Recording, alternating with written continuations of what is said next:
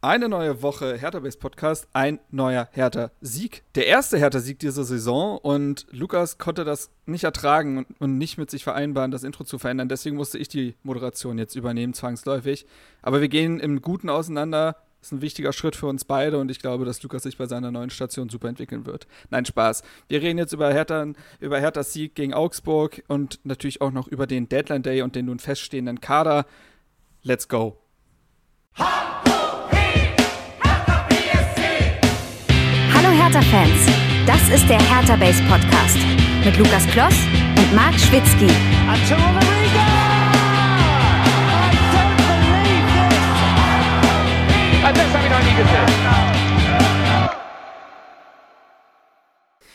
So, und damit herzlich willkommen zum Hertha Base Podcast. Mein Name ist nicht Lukas, hier ist Marc. Äh, Lukas ist ja, ich weiß nicht, der ist jetzt schon so oft im Urlaub gewesen, ich weiß gar nicht mehr, ob ich davon wohlverdient sprechen kann. Ist mir mittlerweile ein bisschen zu oft, Herr Kloss. Nein, Spaß. Ähm, liebe Grüße an der Stelle und dementsprechend habe ich heute wieder die, ich sag mal, zweifelhafte Ehre, das zu übernehmen. Das müsst ihr entscheiden, ob das klar geht oder nicht und ob ich ihn einigermaßen gleichwertig ersetze.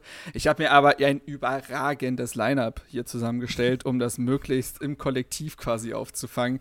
Mit dabei Initiativen Champagner, Steven, grüß dich. Grüße, Grüße, Grüße. Also eine Ehre ist es ja schon, dass du es machen darfst. Die Frage ist, wie, wie ehrenvoll du diese Aufgabe dann auch ausfüllst. Aber du hast es ja schon mal gemacht. Ich glaube, wir haben auch schon mal zusammen eine Folge ohne Lukas gemacht. Mit Anna zusammen, genau. Ja. Aber da, genau. ist, ja, aber da war Anna natürlich der Kleber, da, der uns da, da hat Anna das tatsächlich, ja, da hat Anna das gezogen, die Folge. Deswegen sei unsere Anna, Chris. Hi. Hallo, ja, ich würde mein Bestes geben, aber ja. so, so ganz äh, an Anna herankommen werde ich nicht, aber ich gebe mein Bestes. Hashtag mehr Chris. Er ist wieder am Start. Ich weiß gar nicht, du warst zuletzt auch gar nicht so oft am Start. Du warst, wann war das letzte Mal? Da war ich, glaube ich, nicht da. Ja, das, das letzte Mal äh, ist leider grandios gescheitert. Da sind meine zwei PCs Ach, äh, ja. in letzter Minute abgestürzt. Und ja. dann mhm. konnte ich doch nicht äh, teilnehmen und äh, Steven und Lukas mussten das äh, ohne mich wuppen. Aber nee, dementsprechend, ich bin sehr happy, wieder da zu sein. Ich hoffe, mein Laptop hält durch. Ja, also bislang klingt alles fabelhaft und ja. ich freue mich auf diese Folge. Ähm, wir nehmen quasi einen Tag, also wie gewohnt am Montag auf, aber diesmal einen Tag nur nach dem Hertha-Spiel, denn Hertha hat ja erst am Sonntag dann gespielt in Augsburg und ähm, heute wollen wir neben dem Spiel natürlich, wie gesagt, über den Deadline Day reden. Aber erstmal Hausmitteilung zum einen, wie gesagt, ich bin heute euer Host. Wir kriegen das schon gewuppt. Und zum anderen möchte ich tatsächlich ähm, einfach mal ein. Na, Hertha übt sich ja darin, jetzt besser Abschiede quasi zu gestalten. Das wollen wir bei Hertha Base natürlich genauso machen. Und dementsprechend möchte ich an der Stelle Bruno danken. Der ähm, gute Bruno war jetzt längere Zeit Teil unserer Online-Redaktion, aber ihn zieht es zurück in die Heimat, zurück nach Bremen. Hat ein Jobangebot bekommen, war vorher hier bei der Berliner Fußballwoche ähm, und hatte dementsprechend auch Hertha im Blick, aber eigentlich das dürfen wir gar nicht so laut sagen eigentlich. Aber eigentlich war Hertha jetzt gar nicht so sein Lieblingsteam. Aber Hertha ist ihm über die Zeit ans Herz gewachsen. Sonst hätte er ja gar nicht bei uns jetzt auch äh, quasi als Hobby nebenbei noch mitgemacht. Aber ja, er verlässt uns jetzt. Das ist sehr, sehr schade und ähm, wir schauen, ob wir Ersatz holen oder nicht. Aber klar, Bruno, den können wir nicht ersetzen. Ist vollkommen klar. Nee, aber das wollte ich hier an der Stelle auch nur mal erwähnen, falls ihr gerne Artikel von ihm gelesen habt oder so. Der Mann konnte die drei Schlüsselduelle schreiben wie kein anderer gefühlt. Das ist sehr schade. Aber vielleicht, ähm, wenn Hertha gegen Bremen spielt, vielleicht hören wir ihn hier, hier ja mal oder so. Mal gucken. So, und ich glaube tatsächlich, das war's schon an äh, Hausmitteilungen. Wir können tatsächlich heute relativ gut durchflitzen, würde ich fast behaupten, sagte er und später steht im Track Record eine zweieinhalb Stunden Folge. Schauen wir mal. Wir werden es jetzt auch von den News abhängig machen müssen und damit jetzt zu den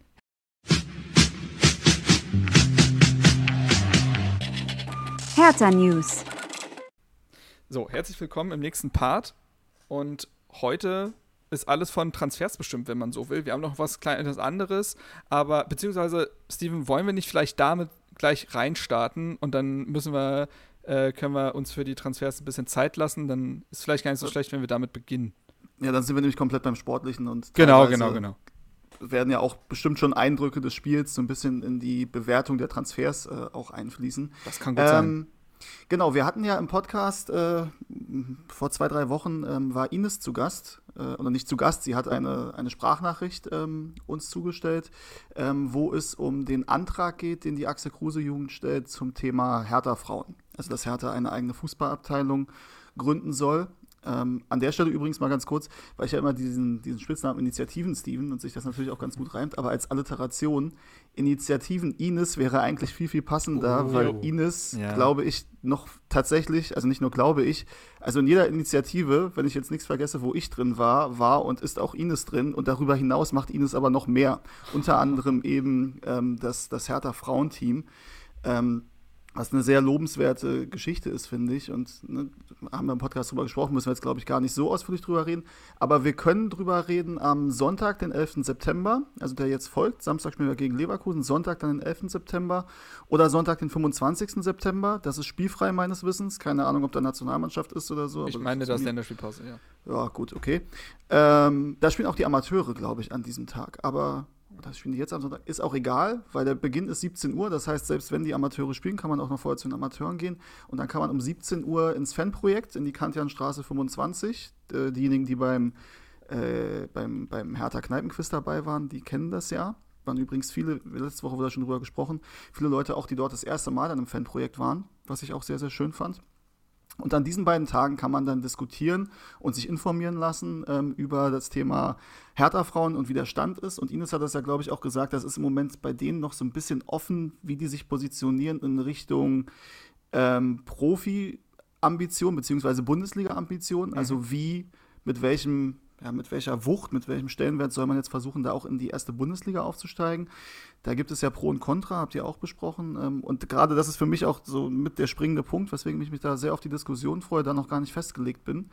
Ähm, und dann können wir ja, wenn wir ähm, das dort diskutiert haben, kann man ja auch im Podcast da vielleicht nochmal ein Update geben, wie das gelaufen ist und wie der Stand ist. Absolut. Also seid herzlich eingeladen. Ich glaube, jetzt gerade ist noch die beste Zeit, um mitzugestalten, weil alles eben so ergebnisoffen ist. Also wenn ihr da Bock habt, schaut da mal vorbei. Und der Vollständigkeit halber habe ich gerade mal nachgeguckt. Hertha 2 empfängt den glorreichen Greifswald FC. Ach ja, stimmt. am ja. Äh, Sonntag, den 11. um 13 Uhr. Also ja. dementsprechend kann man davor gehen, wenn ich es jetzt richtig verstanden habe. Das ist korrekt, 17 Uhr dann. Genau, also ganz, ganz entspannt. Könnt euch den ganzen Tag mit Hertha auseinandersetzen. Ist doch traumhaft. Gut, dann äh, war es das an dieser Stelle und jetzt werden wir tatsächlich dann äh, sportlich. Und sportlich bedeutet, dass wir uns jetzt den für die, naja, nicht ganz äh, Hinrunde fertigen Kader, äh, finalen Kader anschauen können. Der Deadline Day ist gelaufen. Na, habt ihr euch auch alle gelb angezogen und saß 24 Stunden vor Sky Sport News? Nein, ich, ne, ich auch nicht. Aber ein bisschen hat man es dann doch äh, begleitet. Ich musste ja auch tatsächlich, ich hatte eine News-Schicht mit meinem Job und so. Also ein bisschen, bisschen Wahnsinn habe ich mitbekommen. Und es schien ja zwischendurch tatsächlich so zu sein, ähm, dass es tatsächlich bei Hertha nochmal wahnsinnig wird. Um das mal ganz kurz äh, zusammenzufassen, was noch passiert ist. Also plötzlich aus dem Nichts erschallte nochmal das Gerücht, dass Hertha nochmal, das ging sogar, ich glaube, am Abend vorher beim Kicker online, irgendwie um 23 Uhr oder so, dass Hertha jetzt nochmal alles in die Waagschale werfen würde, wie Fabian Lustenberger immer gesagt hat, um jetzt doch noch Lüdewig okay, jetzt musst du mir helfen, Chris. Wir haben noch ne, den Namen noch nie von dir ausgesprochen gehört. Ajorg, Ajorg. Ajorg. Ajorg, okay.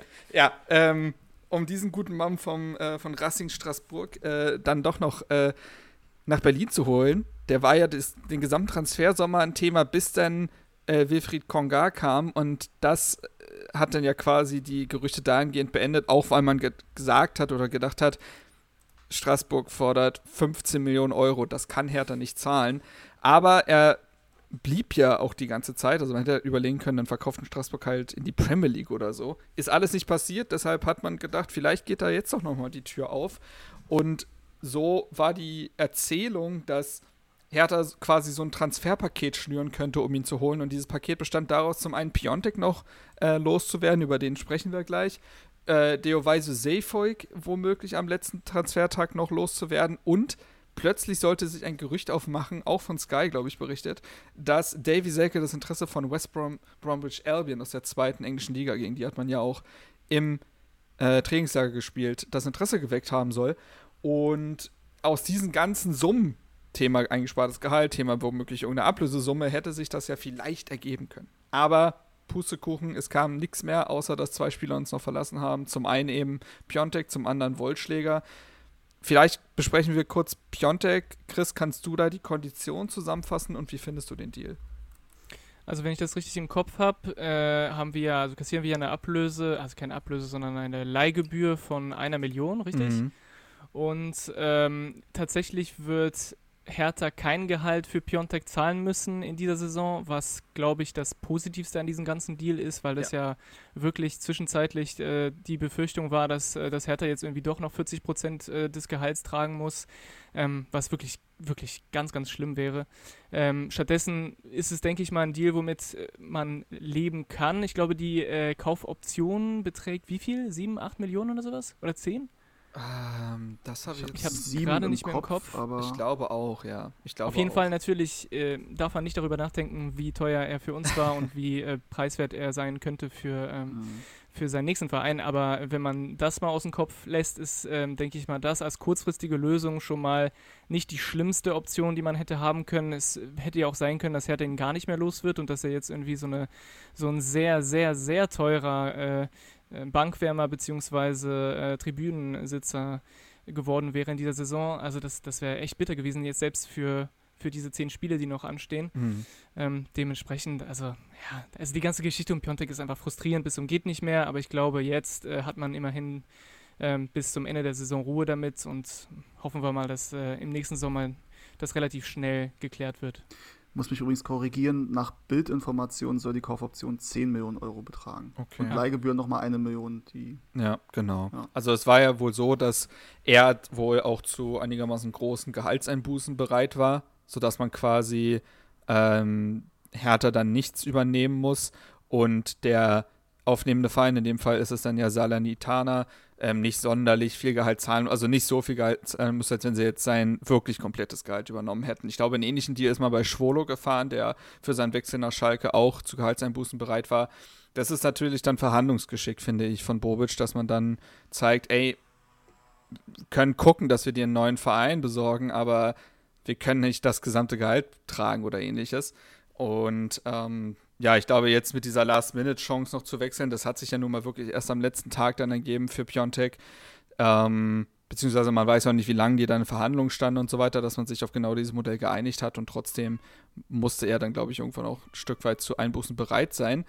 Und ich glaube, damit ist tatsächlich alles gesagt. Es ist weiterhin das vielleicht teuerste Missverständnis, glaube ich, was äh, Hertha je gehabt hat. Und das ist sehr, sehr bitter. Und jetzt muss man halt immer wieder eine Lösung finden, denn der Markt ist ja nun mal nicht da. Er hat auch in Florenz nicht so überzeugt, dass jetzt Vereine Schlange stehen würden, um ihn fest zu verpflichten. Deswegen muss man mit so Laien leider arbeiten. Jetzt ist er in seinem geliebten Italien zurück. Mal gucken, wie es wird. Jemand, der den Verein auch noch verlassen hat, Steven, ist ähm, Wollschläger. Wie schätzt du das ein? Ja, ehrlich gesagt, äh, habe ich jetzt so nicht verfolgt. Er geht zu Rot-Weiß Essen. Also was heißt nicht verfolgt? Ich habe das schon mitbekommen, aber es war jetzt nicht so, dass das in mir groß was, groß was ausgelöst hat. Was hat jetzt auch, glaube ich, die Kaderplanungen nicht, äh, nicht massiv beeinflusst. Ähm, was mir nur aufgefallen ist, ähm, Rot-Weiß Essen hat geschrieben, dass ein 90-jähriges Talent von Hertha BSC Berlin kommt. Keine Grüße an der Stelle nach Essen. Ähm, ansonsten, ähm, ja, geht da auf Leihbasis hin, es ist halt immer so die Sache, ähm, wir hatten das ja schon mit vielen, vielen Spielern, die wir, ähm, die wir in die dritte Liga verliehen haben. Ähm, wir haben ja, wie gesagt, ein Regionalliga-Team mit der U23. Ich glaube, der, also wenn du so zwischen den ersten vier Ligen die Unterschiede, ich glaube, dritte Liga zur Regionalliga ist schon ein relativ großer Sprung. Würde ich auch sagen, ja.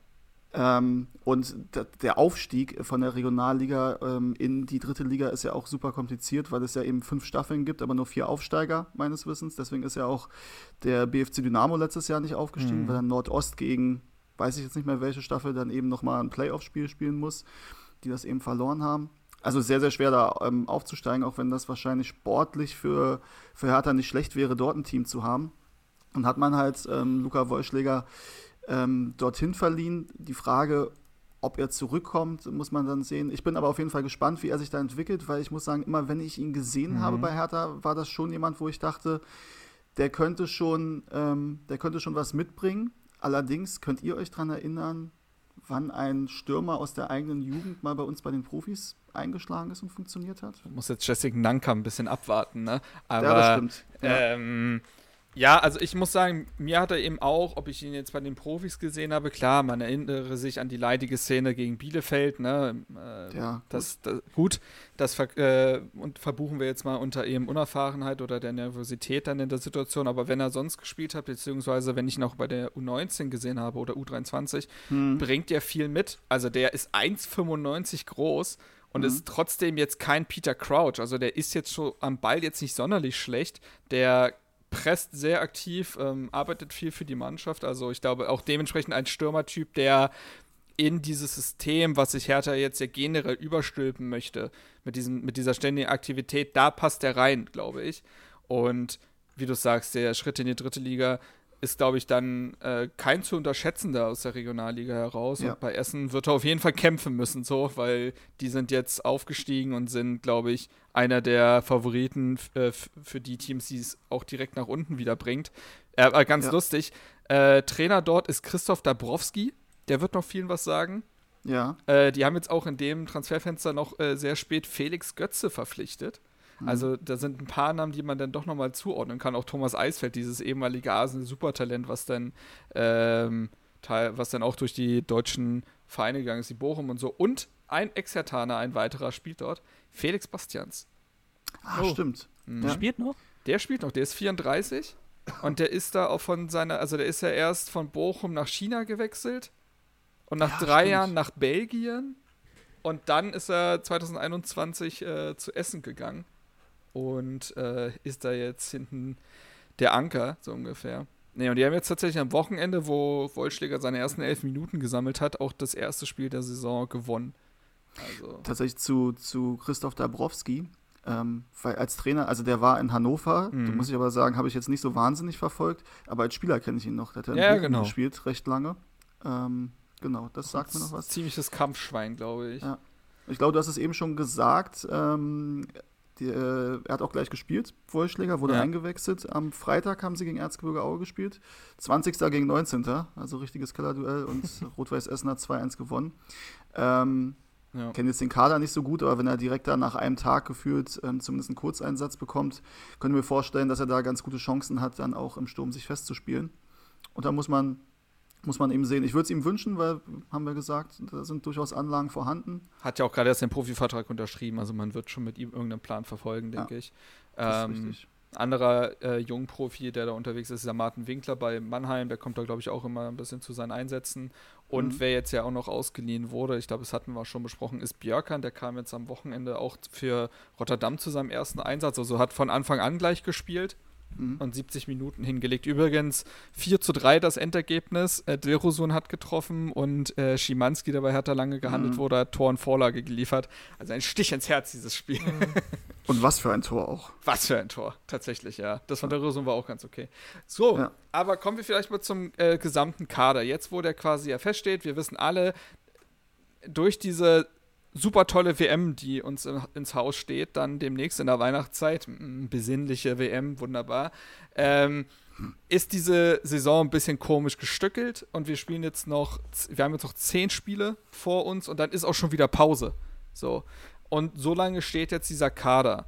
Ähm, also das einfach nur im Hintergrund, äh, im Hinterkopf zu behalten. Chris, wie zufrieden bist du denn jetzt mit der Transferphase? Sind da Dinge passiert, die dir gar nicht gefallen haben? Sind Dinge nicht passiert, die du gerne noch gesehen hättest? Ähm, findest du den Kader ausgewogen?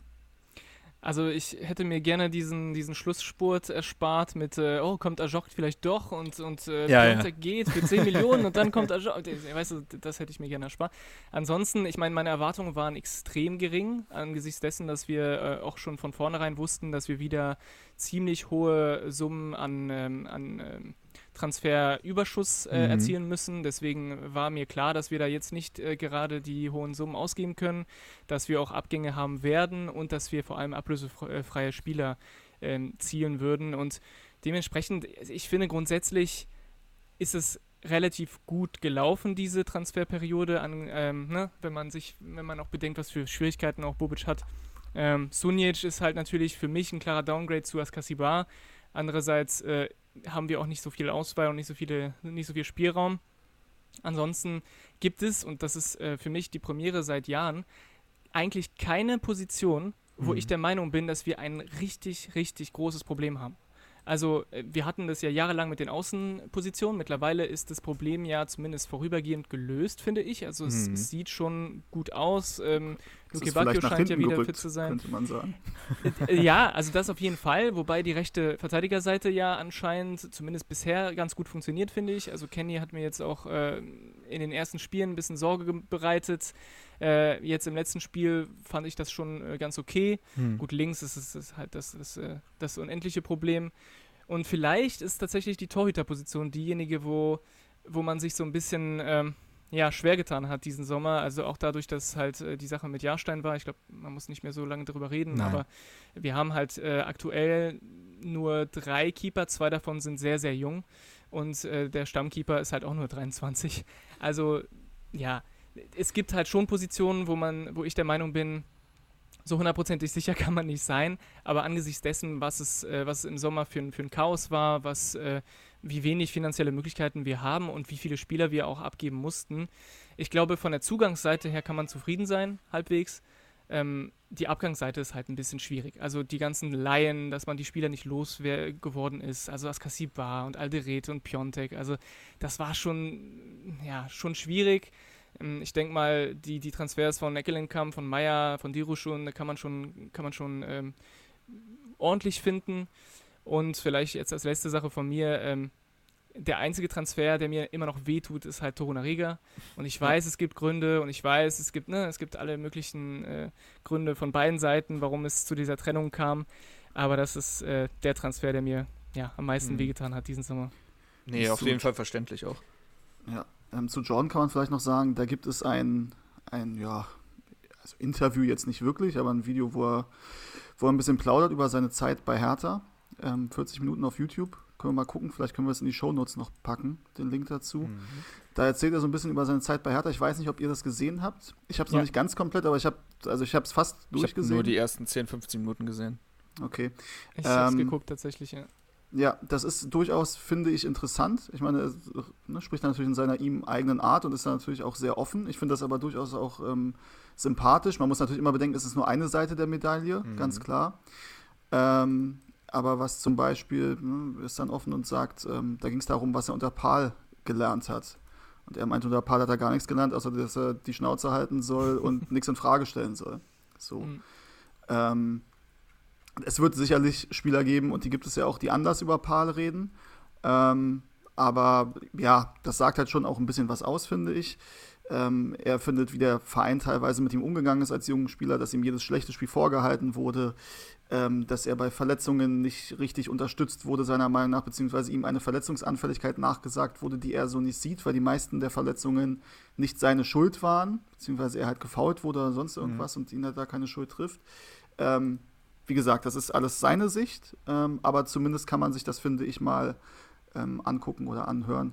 Das ist schon relativ interessant. Ich weiß nicht, Chris, ob du ja. dazu noch irgendwas ergänzen möchtest. Ich finde auch, ich finde aber allgemein, Torunariga ist ein Typ, den, dem man auch gut zuhören kann, weil er eben sehr mhm. transparent ist und sehr offen ist und, und dann auch Sachen sagt, die vielleicht andere Spieler eher nicht sagen würden. Ähm, ich finde es persönlich relativ angenehm, das zu schauen.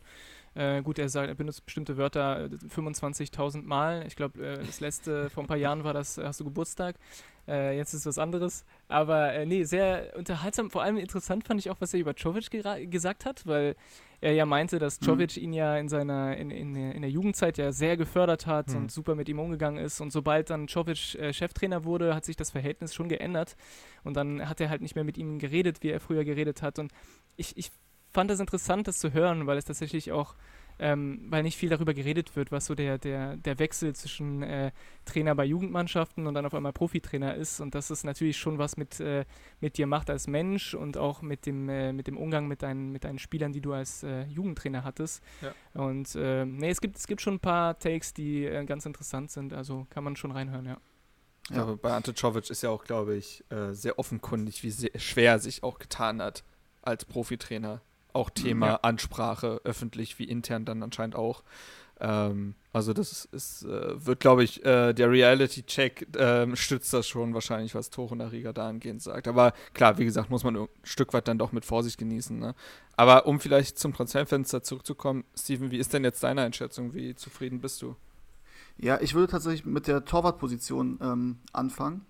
Das war ja auch immer ein Thema. Ähm, wie gesagt, das Rundenthema machen wir jetzt nicht nochmal auf, da wurde wirklich ausführlich drüber gesprochen. Das ist jetzt, wie es ist. Ähm, und dann war es ja aber so, dass einige, auch ich gesagt haben, boah, das, ähm, das ist schon eine heikle Sache, jetzt so in die Saison zu gehen auf mhm. dieser Position. Ja, auch wenn es nur zehn Spiele jetzt sind und du im Winter vielleicht nachbessern könntest, aber auch das, ob das dann sofort funktioniert, sei auch mal dahingestellt. Ähm, muss aber sagen, Stand jetzt und natürlich, wenn ne, irgendwie in den nächsten drei Spielen uns äh, Christensen die Punkte kostet, dann reden wir anders, aber so ist es halt im Fußball. Man kann ja immer nur die aktuelle Situation ähm, beurteilen. Ähm, ich würde Stand jetzt sagen, dass mir die Idee ähm, gut gefällt, zu sagen, man stärkt Christensen, indem man ihm das Vertrauen gibt und keinen neuen Torhüter holt. Weil meine Sicht von außen ist, Christensen ist ja kein Spieler, das gibt es ja auch so, die brauchen vielleicht irgendwie einen starken Konkurrenten im Nacken, mhm. um besser zu werden. Das Gefühl habe ich bei Christensen nicht, sondern ich habe das Gefühl, der will eh zu 100 Prozent, der hat immer Bock, der, ne, also das ist, glaube ich, Einstellung ist bei ihm überhaupt nicht das Problem sondern dass er vielleicht manchmal zu hektisch ist, ein bisschen übermotiviert mhm. ist ähm, und wie es bei Torhütern halt ist, wenn du einmal daneben greifst, dann fängt der Kopf an zu rattern und dann wirst du unsicher und dann überträgt sich das auch auf deine Vordermänner. Ähm, und ihm jetzt dieses Vertrauen entgegenzubringen, ist, glaube ich, genau der richtige Schritt. Ähm, wir kommen ja dann später noch zum Spiel, aber man kann jetzt sagen, nachdem das ja in den ersten beiden Pflichtspielen vor allem relativ wackelig war, finde ich, ist da ein deutlicher Aufwärtstrend zu erkennen bei ihm. Voll. Vielleicht, ja, und vielleicht auch eben darin begründet, dass du ihm das Vertrauen gibst und jetzt nicht direkt sagst, boah, da holen wir mal jetzt lieber noch irgendwie einen erfahrenen Keeper dahinter und übrigens, wenn du jetzt noch zweimal irgendwie patzt, dann wird der wahrscheinlich im Tor stehen. Ja. Das sagst du ihm natürlich nicht, aber das setzt sich ja irgendwann fest in deinem Kopf, gerade als, als junger Keeper, wenn du weißt, dass der Saisonstart war jetzt nicht so perfekt. Und deswegen finde ich das erstmal Stand heute gut gelöst, muss ich sagen. Ähm, dann ist ja Ajork, haben wir drüber gesprochen, dass er da die Sturmposition für mich ehrlich gesagt überraschend nochmal ähm, ja, ein Thema war. Mhm. Ich glaube, als das erste Mal das Ajor-Gerücht aufkam, war übrigens genauso mit dem äh, Gerücht, dass Paco Alcázar zu uns kommen möchte. Ja, das war dann das Nachfolgegerücht quasi. Ja, ja, ja das, war, das war Quark. Ja, und ich weiß noch, wir haben gesagt, das, äh, Ajor ist ja Schwachsinn, den können wir uns niemals leisten, weil irgendwie Straßburg hat 15 Millionen oder so aufgerufen. Also selbst wenn du Piontek jetzt verkauft bekommen hättest, es geht ja nicht darum, dass wir das ausgeben können, und wollen, ja, was wir genau, einnehmen, genau. sondern wir müssen ja trotzdem Plus machen. Und selbst wenn wir sagen, wir haben jetzt knapp 20 Millionen Plus gemacht, Vielleicht sind 12 auch okay, aber für den Preis kriegen wir ihn ja nicht, also für die Differenz für 6, 8 Millionen oder so. Ähm, und deswegen dachte ich erst, das, das kann nicht sein. Und als dann aber der Kicker, glaube ich, erneut auch darüber geschrieben hat, dass das jetzt doch noch mal heiß wird, das haben sie ja am Vorabend, glaube ich, des genau, letzten genau. Transfertags geschrieben, da hatte man schon das Gefühl, okay, vielleicht geht da doch noch was. Ich weiß noch nicht, wie die Idee dahinter war, wie Ajorg mit Konga zusammen funktionieren soll. Ähm, ich glaube klar, eben nicht zusammen, sondern dass es tatsächlich auch da dann tatsächlich einen sehr heißen Konkurrenzkampf geben würde. Ja, aber dann hast du natürlich da zwei Spieler, die den klaren Anspruch haben, auch Stamm zu spielen. Ja. Während du bei Davy Selk, ich meine, der immer brennt und immer Bock hat, klar. Aber der kommt mir jetzt nicht vor wie jemand, der nicht so selbstreflektiert genug ist, um zu sagen, es ist schon okay, wenn ich auch mal auf der Bank sitze. Ähm, ja. So, und dass, äh, dass der nicht nach England geht, hat mich jetzt auch nicht überrascht, weil ich glaube, der fühlt sich in Berlin sehr, sehr wohl mit seiner Frau und seinem oh, ja. Kind. Und der, also kann schon sein, dass West Brom den haben möchte, aber ob Selke das möchte, der hier auch einen sehr, sehr guten Vertrag hat, wo selbst ein englisches Team erstmal mhm. das Gehalt zahlen muss, ähm, sei mal dahingestellt. Ich glaube, er hat jetzt noch ein Jahr Vertrag, oder? Er hat noch ein Jahr Vertrag. Da würde ich gerne mal die, ähm, einfach mal die heiße Frage jetzt auch in den Raum stellen. Hm ja, sagen wir mal, ne, also ich glaube tatsächlich auch, dass Davy Selke sich zum einen in Berlin sehr wohl fühlt, aber auch bei Hertha wohl fühlt und dass er ja. weiß, dass Hertha eine Chance für ihn ist, weil er auch sportlich gerecht abgestiegen wäre mit Bremen und er das Glück hatte, dann bei einem Bundesliga-Club zu bleiben. Ähm, jetzt sagen wir mal, Davy Selke, ne, als Joker und so weiter, würde einen Vertrag annehmen, einen, ne, also danach einen Vertrag unterzeichnen mit deutlich, deutlich geringeren Bezügen aber er bleibt halt als Backup-Stürmer da. Hätte, würdet ihr das machen? Oder würdet ihr sagen, auf keinen Fall, ähm, allein weil eben so Leute wie Derry Sherhand oder Luca Wollschläger hinten dran stehen? Chris, willst du? Also. Einfach nur mal die Frage also im Raum gestellt. No, ist ja erlaubt, no, no das Gedankenexperiment. An, an Selke, ja. Aber er hat so viele Saisons jetzt in den letzten Jahren gehabt, wo er hätte sich äh, immerhin zumindest zeigen können, dass er, dass er die Tore machen kann, die er machen sollte. Und ich finde, es gibt, es gibt genug junge Stürmer auch bei uns. Ja, also du hast ja die Namen schon genannt, wo ich mir denke, warum, also es ist ja nicht unbedingt nötig. Und, und dann ist halt die Frage, wie viel Gehalt er dann weniger nehmen würde. Weil wenn ich jetzt, wenn du jetzt über äh, zwei Millionen im Jahr redest, mhm. natürlich nicht. Eine Million im Jahr finde ich aber auch irgendwie schwierig, ja. Und dann ist halt, wenn es, wenn es ein Spieler ist, der ohnehin nicht Stamm ist und der ohnehin keine Ambition hat, ähm, einen Stammplatz zu bekommen bei uns, dann wüsste ich nicht, warum ich jetzt eine Million für ihn zahlen sollte. Und dann ähm, würde ich wahrscheinlich eher auf einen jungen Spieler setzen. Also ich finde, auch wenn ich Selke als, als Typ mag und ich ähm, finde, dass, also klar, er fühlt sich hier wohl in Berlin und, und keine Frage und äh, lieber bei uns als bei Union, aber ich würde trotzdem ähm, ich würde trotzdem sagen, vielleicht tut es ihm auch ganz gut, mal in einem anderen Verein zu sein, der nicht Bremen oder Hertha ist und, und da vielleicht komplett Leipzig. hat. ja, okay. Nee, ich habe das Horrorszenario in meinem Kopf schon, dass der sagt, ich will aber nicht aus Berlin raus, wechselt zur Union und durchläuft die Entwicklung, die jeder Spieler bei Union durchläuft, bedeutet, ja, genau. wir sehen dann den 20 Tore Selke. Deswegen, deswegen meinte ich besser bei uns als bei Union. Genau das, genau die Idee hatte ich nämlich auch im Kopf, diese Befürchtung. Also, dass er so ein Haraguchi macht, das, das will ich nicht, ja. Aber ansonsten Ganz ehrlich, also ich weiß nicht, wie du es findest, Steven, aber ich finde, es könnte auch gut sein, wenn sich die Wege dann auch am Ende der Saison trennen und dann äh, er diese Saison vielleicht noch das ein oder andere Tor oder Vorlage gibt, wie jetzt gegen Augsburg und dann ist, ist, sind alle happy. Ich sehe das ehrlich gesagt auch so. Also ich mag den Typen ja und auch von allen, die ihn mal persönlich kennengelernt mhm. haben, höre ich, dass das ein super angenehmer, sympathischer, ähm, intelligenter Typ ist, auch sehr respektvoll ähm, und dass das auf dem Platz irgendwie eine andere Persönlichkeit ist, die dann manchmal da halt auftritt. Ähm, und ja, ich meine, ich will jetzt auch nicht hier irgendwie von dem Spiel gestern oder von der Szene vor allem gestern irgendwie eingenommen sein. Ähm, ne, also danach können wir jetzt nicht gehen, von wegen, dass das gestern irgendwie gut war. Deswegen kann man ja vielleicht doch nochmal drüber nachdenken. Ich meine, als nächstes machen wir ihn noch zum Kapitän, nur weil er ein paar gute Spiele gemacht hat. Das, das, das so können wir ja nicht. Oi, oi, äh, oi. da packt er die Spitzen aus. Oi, oi, oi. Jetzt, wir sind eh schon als äh, Plattenhard-Hater verschrien. Also jetzt ist der Ruf auch schon ruiniert. Also. Nee, also äh, ich glaube, also während des Spiels werden wir noch differenziert ja. über die Leistung ja, von ja, Plattenhardt ähm, reden. Das war jetzt das war einfach ein kleiner, hm. ein kleiner Gag, um den mal mitzunehmen. Ähm, Stand jetzt, glaube ich, ähm, ist das okay, wenn sich ähm, die Wege trennen am Saisonende. Wie gesagt, ich ne, gebe euch mit, der wird wahrscheinlich ähm, gerne in Berlin bleiben wollen. Es wird für ihn jetzt auch nicht, glaube ich, die hochdotierten Angebote hageln. Also wer weiß, was diese Saison noch passiert. Konga muss auch erstmal zeigen, dass er die Kiste trifft. Ähm, ich gl glaube schon, dass das noch passieren wird, aber trotzdem muss das natürlich irgendwann auch funktionieren. Ähm, ja, und ich meine, also es gibt ja so ne, Seiten, die irgendwie Gehälter liegen. Das weiß man natürlich nicht immer nicht, ob das wirklich stimmt, aber Selke ist ja von Leipzig hierher gekommen und der hat schon, glaube ich, einen ganz guten Vertrag unterschrieben. Ja. In einer Gehaltsregion, wie er das jetzt nicht nochmal bekommt. Also weder bei uns noch woanders, meiner Meinung nach.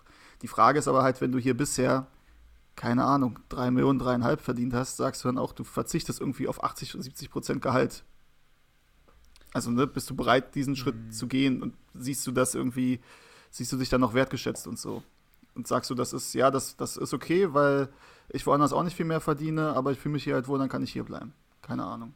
Das ist schon krass, ich lese gerade bei transfermarkt.de ausgezeichnet mit dem Golden Player Award als bester Spieler der U19 EM und er war mal ja. Bremen Sportler des ja. Jahres. Das, ich weiß noch, wie damals Selke hochkam und alle dachten, siehst du, wir müssen gar nicht um Miro Klose trauern. Wir haben ja schon den nächsten.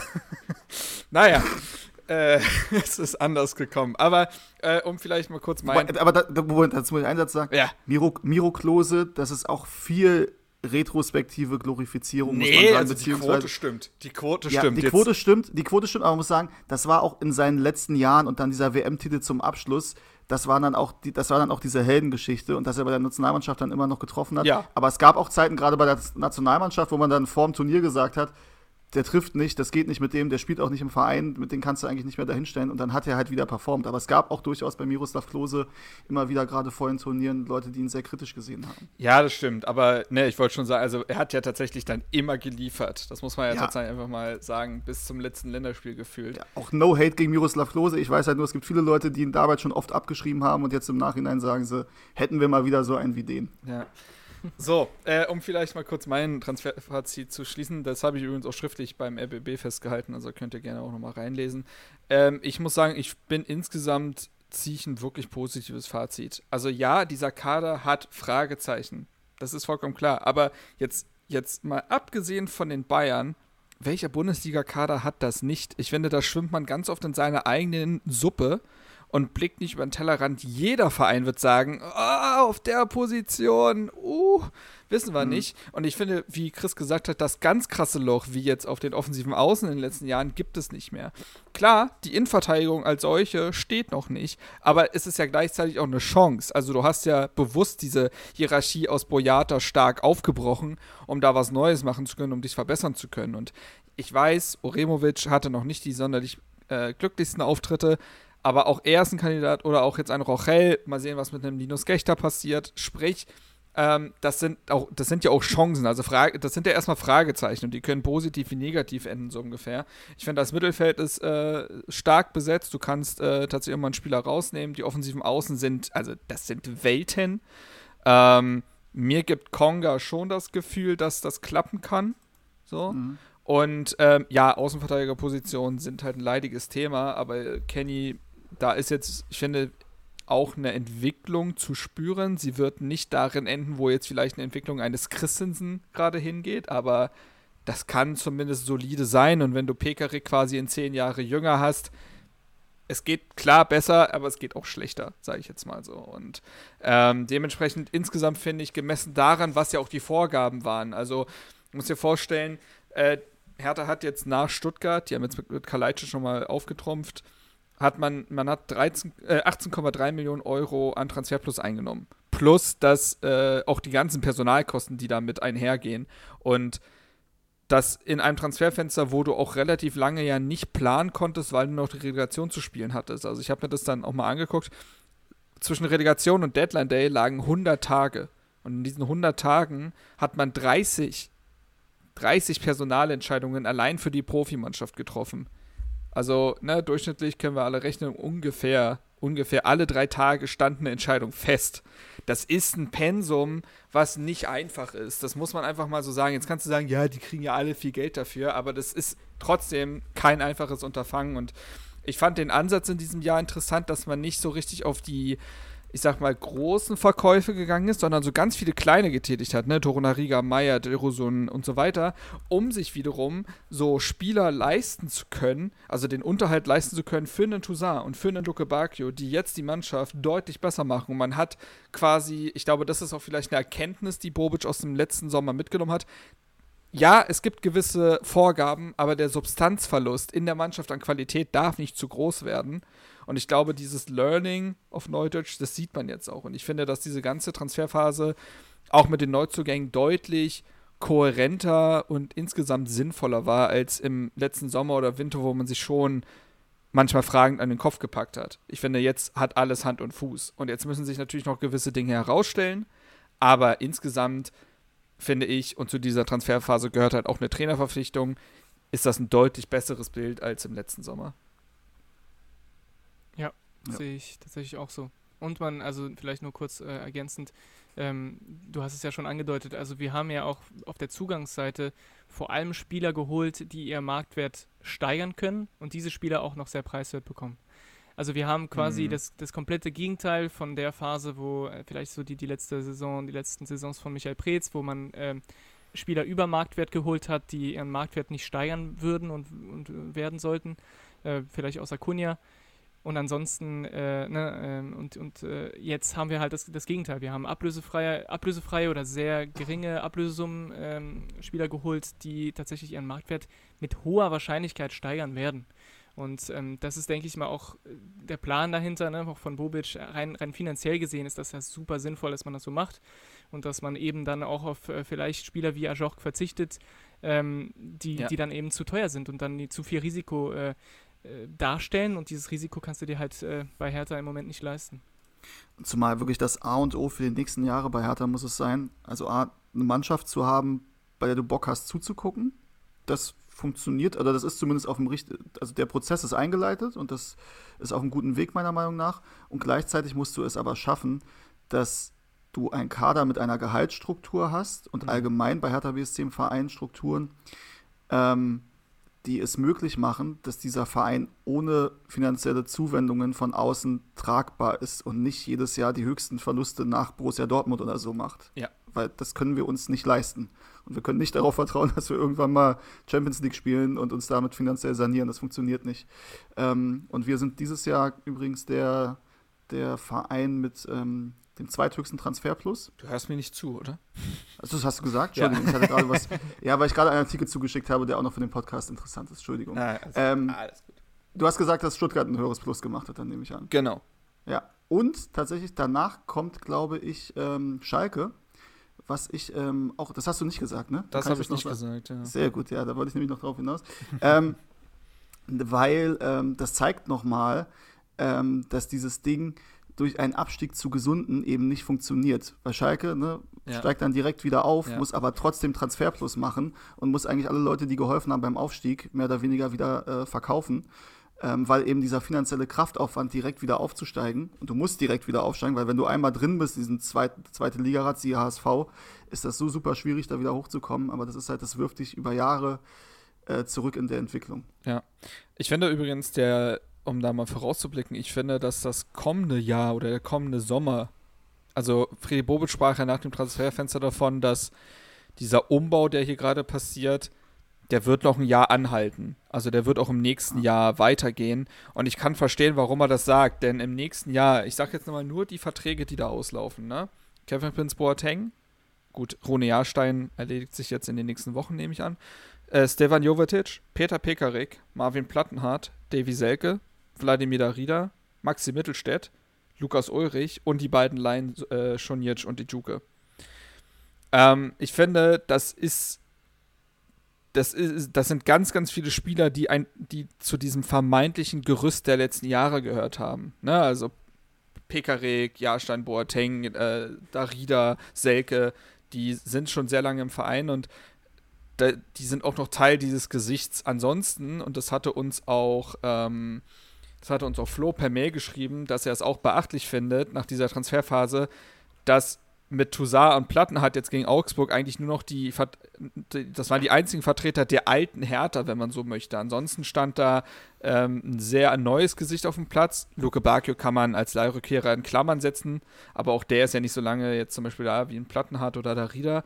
Ähm, und das Bobic dieses Gesicht des Kaders dann doch schon sehr radikal verändert hat und das musste er natürlich auch, aber im kommenden Jahr stehen da auch noch Entscheidungen an. Thema Mittelstädt und Plattenhardt beispielsweise. Mit wem geht man da weiter und so weiter. Und mhm. ich finde dieses kommende Jahr dahingehend und dementsprechend vielleicht auch schon den Winter, um da halt schon Entscheidungen zu treffen, weil du willst im Januar vielleicht auch nicht kalt erwischt werden, so ungefähr. Das wird jetzt äh, auch interessant. Ja. Ja. Ja. Gut dann würde ich fast sagen, ich sehe es übrigens, äh, das ist mein, meine Freundin sagt mir manchmal, dass ich nicht so wirklich im Hier und Jetzt lebe und oft in die Zukunft gucke. Und das beweise ich hiermit, weil ich sehe jetzt schon, der Vertrag von Dodi Luke Bakio läuft 2024 aus, dass wir uns jetzt alle in ihn verlieben, weil das der Dodi ist, den wir schon immer haben wollten, aber der kommende Sommer der letzte Sommer ist, wo man wirklich Geld mit ihm verdienen kann und diese, dieses Herz dann direkt wieder gebrochen wird, weil man sich von ihm verabschieden muss. Stelle ich nur mal in den Raum. Immer positiv denken. Ja, und aber also ich muss sagen, wenn, wenn Dodi wirklich über eine Saison so spielt, dass ich den gerne langfristig bei Hertha sehen müsste, dann würde ich das Stand heute trotzdem unterschreiben. Ja, also wir, auch wenn wir ihn dann Wir spielen das dem äh, verheulten Steven im nächsten Transfersommer vor. Der dann sagt, das will ich nicht hören. ja, aber, aber du, hast, du hast recht, Steven. Weil das bedeutet dann, dass wir eine gute Saison gespielt haben, wenn Luke Bacchio wirklich eine, eine, so gute Saison spielt, dass wir ihn ja. unbedingt behalten wollen. Und dann nehme ja. ich das auf jeden Fall. Dann, so ist es. Ja. Und gerade, wie gesagt, wenn, wenn Dodi es schafft, nicht diese Spiele drin zu haben, wo du denkst, oh mein Gott, was, was macht er da? Wechsel den aus. Mhm. Ähm, also wenn er das schafft über die Saison, dann nehme ich das. Und dann aber das können wir auch noch mal kurz. Dann weine ich auch bei seinem Abschied. Das, okay. das können wir ja kurz äh, noch machen. Gibt es einen Spieler in diesem Kader, wo, wo ihr so denkt, da seid ihr so die einzigen oder also gefühlt die einzige ist, was ich meine, oder seid ihr in der Minderheit, die die Entwicklung dahingehend sehr spannend finden und die, äh, also gibt es so einen Spieler, auf den ihr diese Saison besonders achten wollt?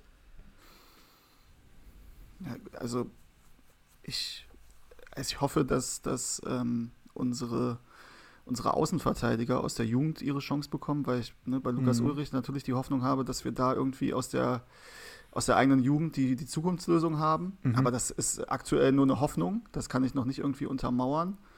Ähm, und ansonsten, weiß nicht, ob ich damit in der Minderheit bin, aber für mich ist Martin Dardai jemand, der eigentlich sich zum Stamminnenverteidiger entwickeln muss. Ich mag einfach die Art, wie der Innenverteidiger spielt. Mhm.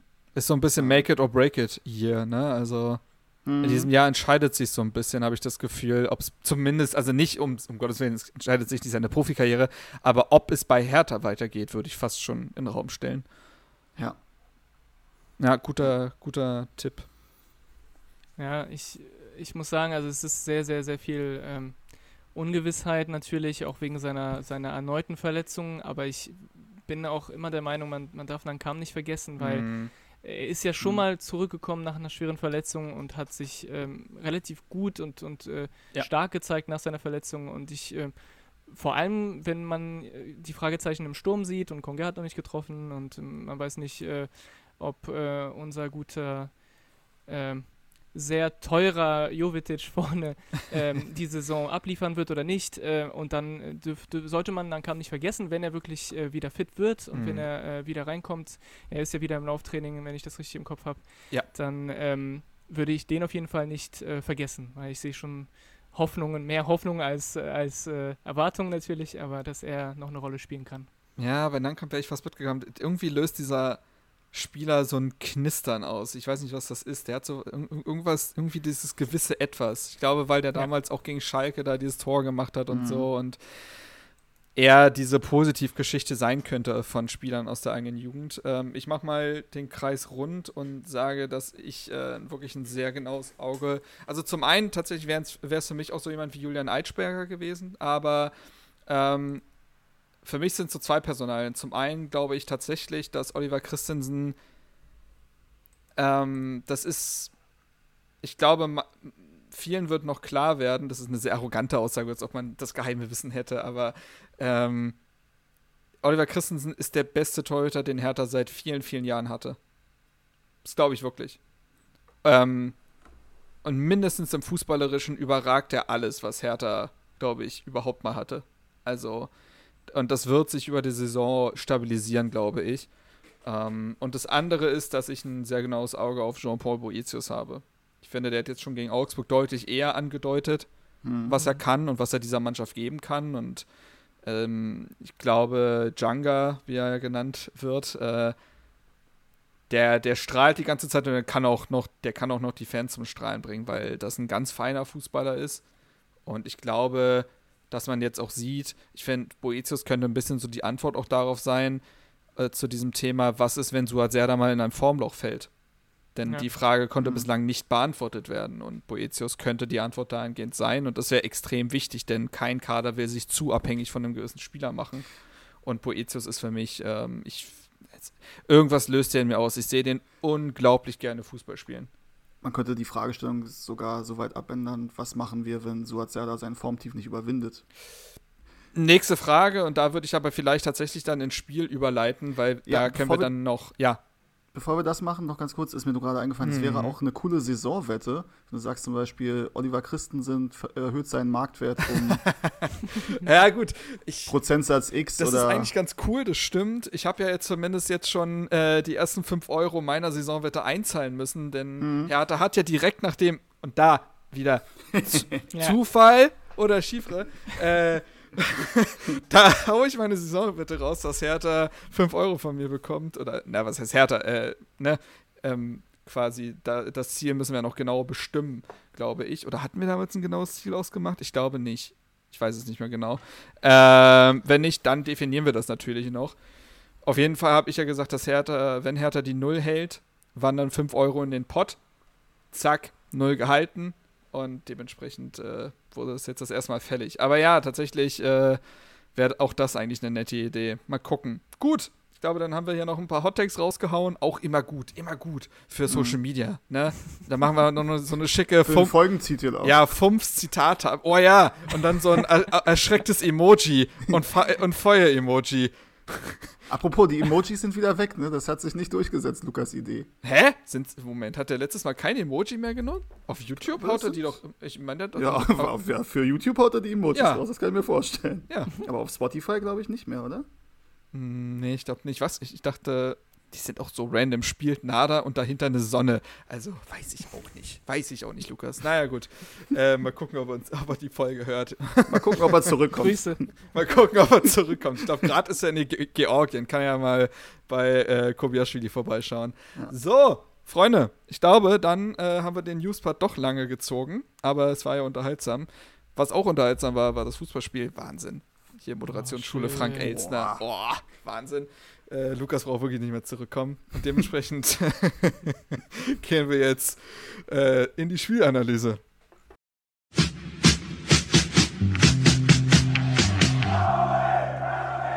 Spielanalyse. So, und aus Transparenzgründen verrate ich, dass hier immer so drei Sekunden awkward silent sind, weil ich nicht das, ich habe nicht das Soundboard von Lukas. Das heißt, wir müssen immer kurz quasi diesen Audiotrenner uns denken, hier gerade während live der Aufnahme. Und äh, den werde ich dann im Nachhinein für euch natürlich dann reingeschnitten haben, wenn alles funktioniert hat. Sage ich jetzt und am Ende fehlt irgendwas, das wäre auch super. Aber äh, dementsprechend nur aus Transparenzgründen, wir hören hier nichts. Ähm, so, Auswärtsspiel in Augsburg. Ähm, die Voraussetzung war die, dass Hertha äh, irgendwie in diesem Motto gelebt hat: drei Punkte, egal wie.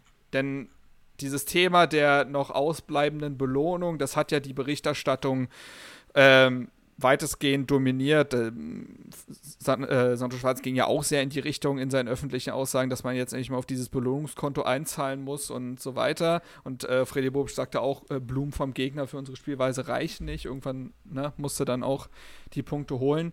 Und man ist gegen den FC Augsburg angetreten, der, naja, so semi-gut in die Saison gekommen ist, 0-4 gegen Freiburg verloren, dann einen Freak-Sieg gegen Leverkusen geholt, den es nicht hätte geben dürfen. Das war irgendein Knick im Universum und dann auch die nächsten beiden Spiele verloren. Ähm, zur Aufstellung, was hat sich denn verändert, Chris, zum, im Vergleich zum letzten Spiel? Und was ist vielleicht auch auffällig gleich geblieben? Das kann man ja auch mit reinnehmen. Auffällig gleich ist vor allem für mich positiv, dass es gleich bleibt, weil wir endlich auch mal äh, gewisse Konstanzen im Team entwickeln. Also mhm. ich denke da vor allem an die rechte Verteidigerseite und an unserem Sturm. Also wir haben ja wieder mit der Dreieroffensive Ejuke, Dudi, Kanga gespielt.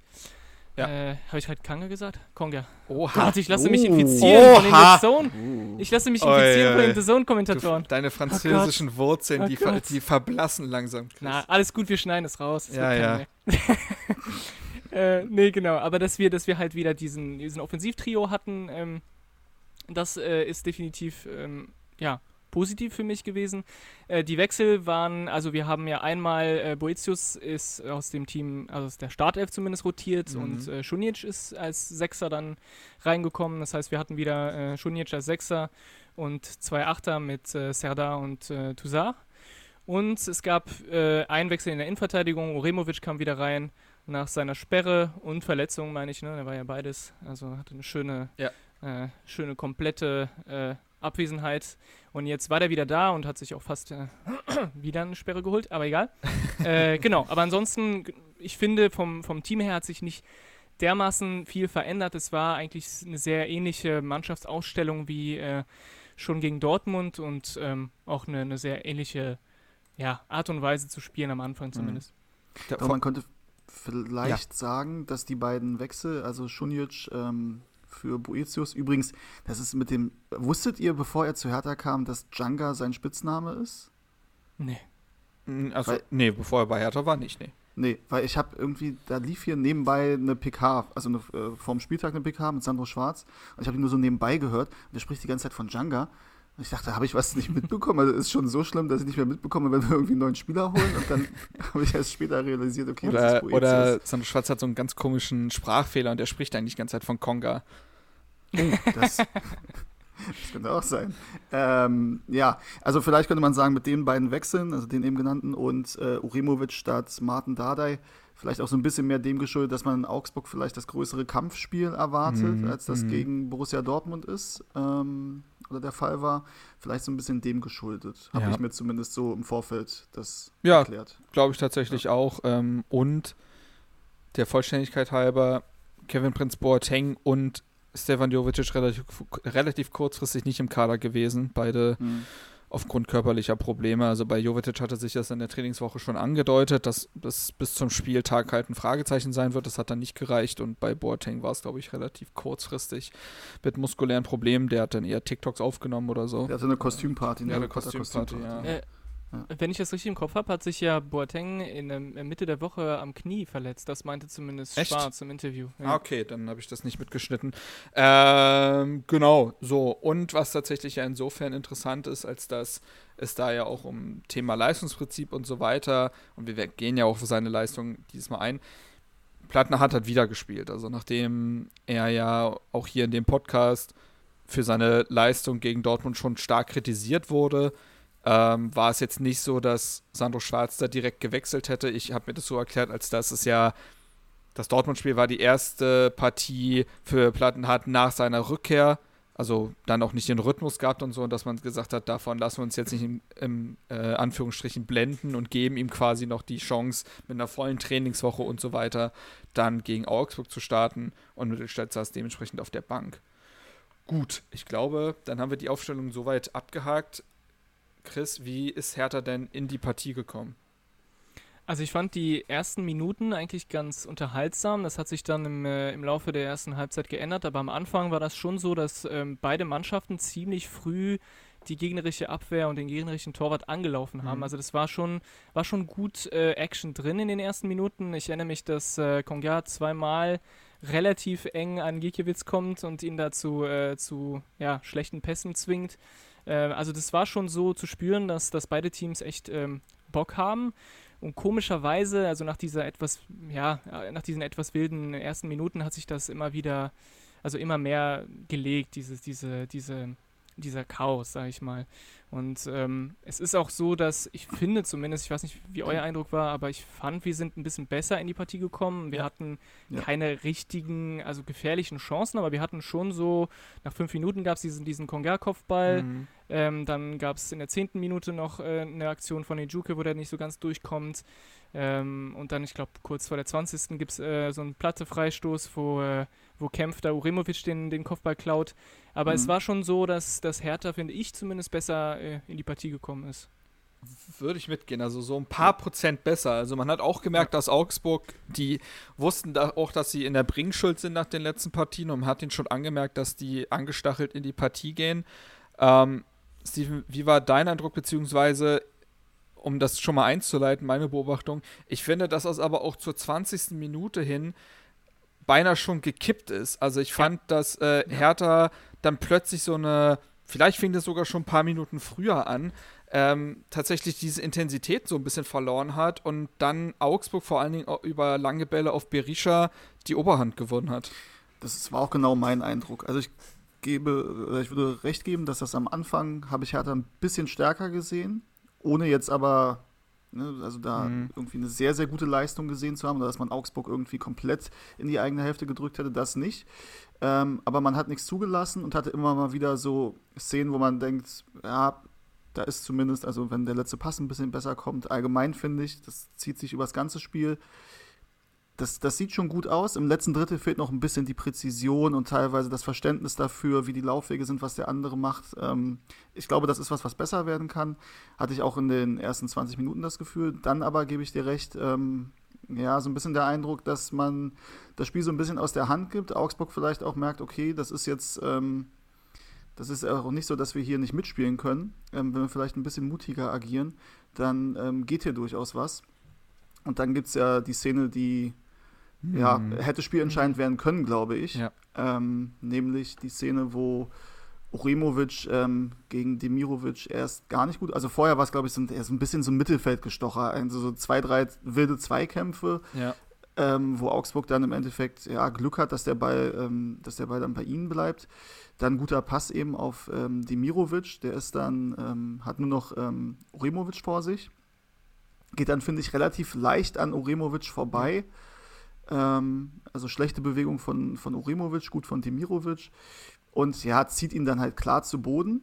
Und dann ist eben die Frage, ähm, ist der, er der letzte Mann? Das war so mhm. circa 20 Meter vom Tor, würde ich sagen.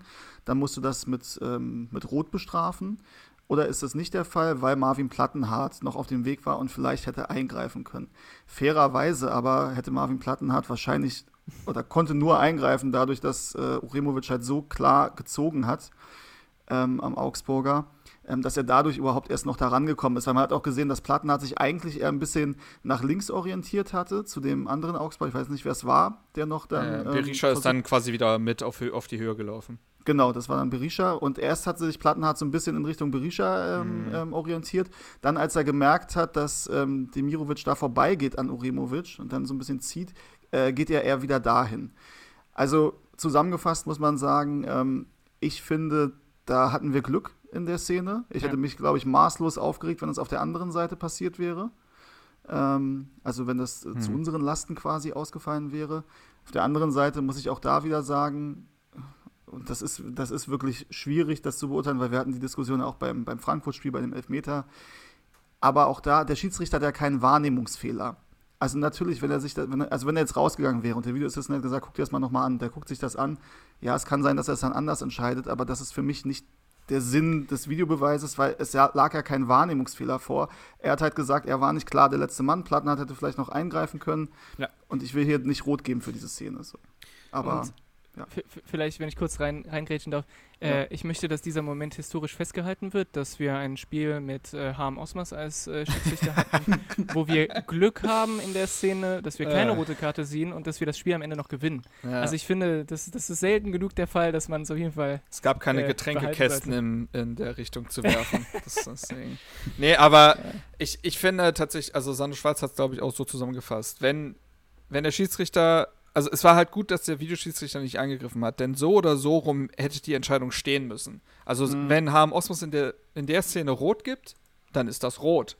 Wenn er in der Szene gelb gibt, dann ist das gelb. Und der ist, es reicht eben nicht, dann äh, dafür quasi die Eintrittsschwelle des äh, Videoschiedsrichters einzuläuten. Ich würde nur fairerweise sagen, also ich glaube, Sascha Bigalke hatte auch, äh, den ich übrigens nach wie vor tatsächlich als das ist für mich ja. aktuell der beste Experte, es tut mir leid, aber Tatsache. das ist inhaltlich richtig gut, was der Mann da sagt. Er bringt es nur nicht gerade enthusiastisch rüber, aber vielleicht kommt das noch. Der ist jetzt, glaube ich, auch relativ neu im Fernsehen. Außerhalb seines Wer wird Millionär-Auftritts. Grüße gehen raus. ähm, auf jeden Fall finde ich, dass am, ganz am Anfang des Zweikampfs arbeiten beide mit den Armen. Also ja. Dimirovic will Uremovic schon auch mit dem Arm zur Seite schieben. Und das ist für mich in Ordnung, weil das ist ein Kontaktsport und ich finde ganz oft, wenn beide diese quasi, ähm, wie soll ich das sagen, diese Latte an, an, an, an Körpereinsatz da fahren, dann ist das ja in sich geschlossen fair. Wisst ihr, was ich meine? So. Ja. Also wenn beide mit den Armen arbeiten, dann ist das, ist das erstmal okay. Es wird dann natürlich nicht okay, sobald Oremovic quasi ihn festhält. Dann ist es das Foul. Und dann, wie gesagt, ich will nicht irgendwie dafür plädieren, dass es niemals hätte rot geben dürfen oder so. Das haben wir jetzt ja schon geklärt. Ich meine nur, dass dieses Foul vielleicht sogar ein, zwei Millisekündchen später erst beginnt, als es manche wahrnehmen, weil ein bisschen ignoriert wird, dass Dimirovic da auch ganz schön mit dem Arm arbeitet. So. Das stimmt. Ich ähm, fand es auch ja. übrigens. Oh, sorry. Wolltest du was sagen? Bitte. Ich ähm, wollte nur kurz ähm, den, den Trainer von Augsburg äh, ansprechen, weil er sehr fair nach dem Spiel Stimmt, angesprochen auch, ja. wurde und, und geantwortet hat, ja, das ist auch irgendwo ein bisschen ausgleichende Gerechtigkeit, weil tatsächlich, äh, wer war das, Gruezo mhm. von Augsburg, ähm, auch durchaus in einer Szene die Gelb-Rote hätte sehen können mhm. und der, der Schiedsrichter hat da noch, war noch gnädig und hat ihm das nicht gegeben und die konnten den dann noch auswechseln. Ja, genau. Ähm, fand ich sehr fair vom, vom Trainer von Augsburg, weil ich kenne dann Trainer, die hätten sich äh, die hätten sich sehr, sehr aufgeregt darüber auch noch. Ähm, das stimmt. Dementsprechend das stimmt. Äh, kann man schon ansprechen. Generell ja. fand ich, dass ähm, Enrico Maaßen, den kennt man, ist ja ein wirklich neues Gesicht für die Bundesliga, der ist in der Pressekonferenz sehr bei seinem eigenen Team geblieben. Ich finde das immer, das ist, es sollte eigentlich gang und gäbe sein, aber wir wissen, dass es genug T Trainer eben nicht machen. Und ich fand die Bewertung insgesamt da sehr in Ordnung. Ja. Ähm, kurz danach aber, wenn wir diese Szene abschließen mhm. wollen, ähm, können wir bei äh, Uremovic bleiben. Genau. Wir haben ja genau. hier schon gesagt, das faul ist die eine Sache und wie plump er da zieht. Ähm, aber er agiert ja auch vorher nicht gut. Und das ja. wiederholt sich drei Minuten später.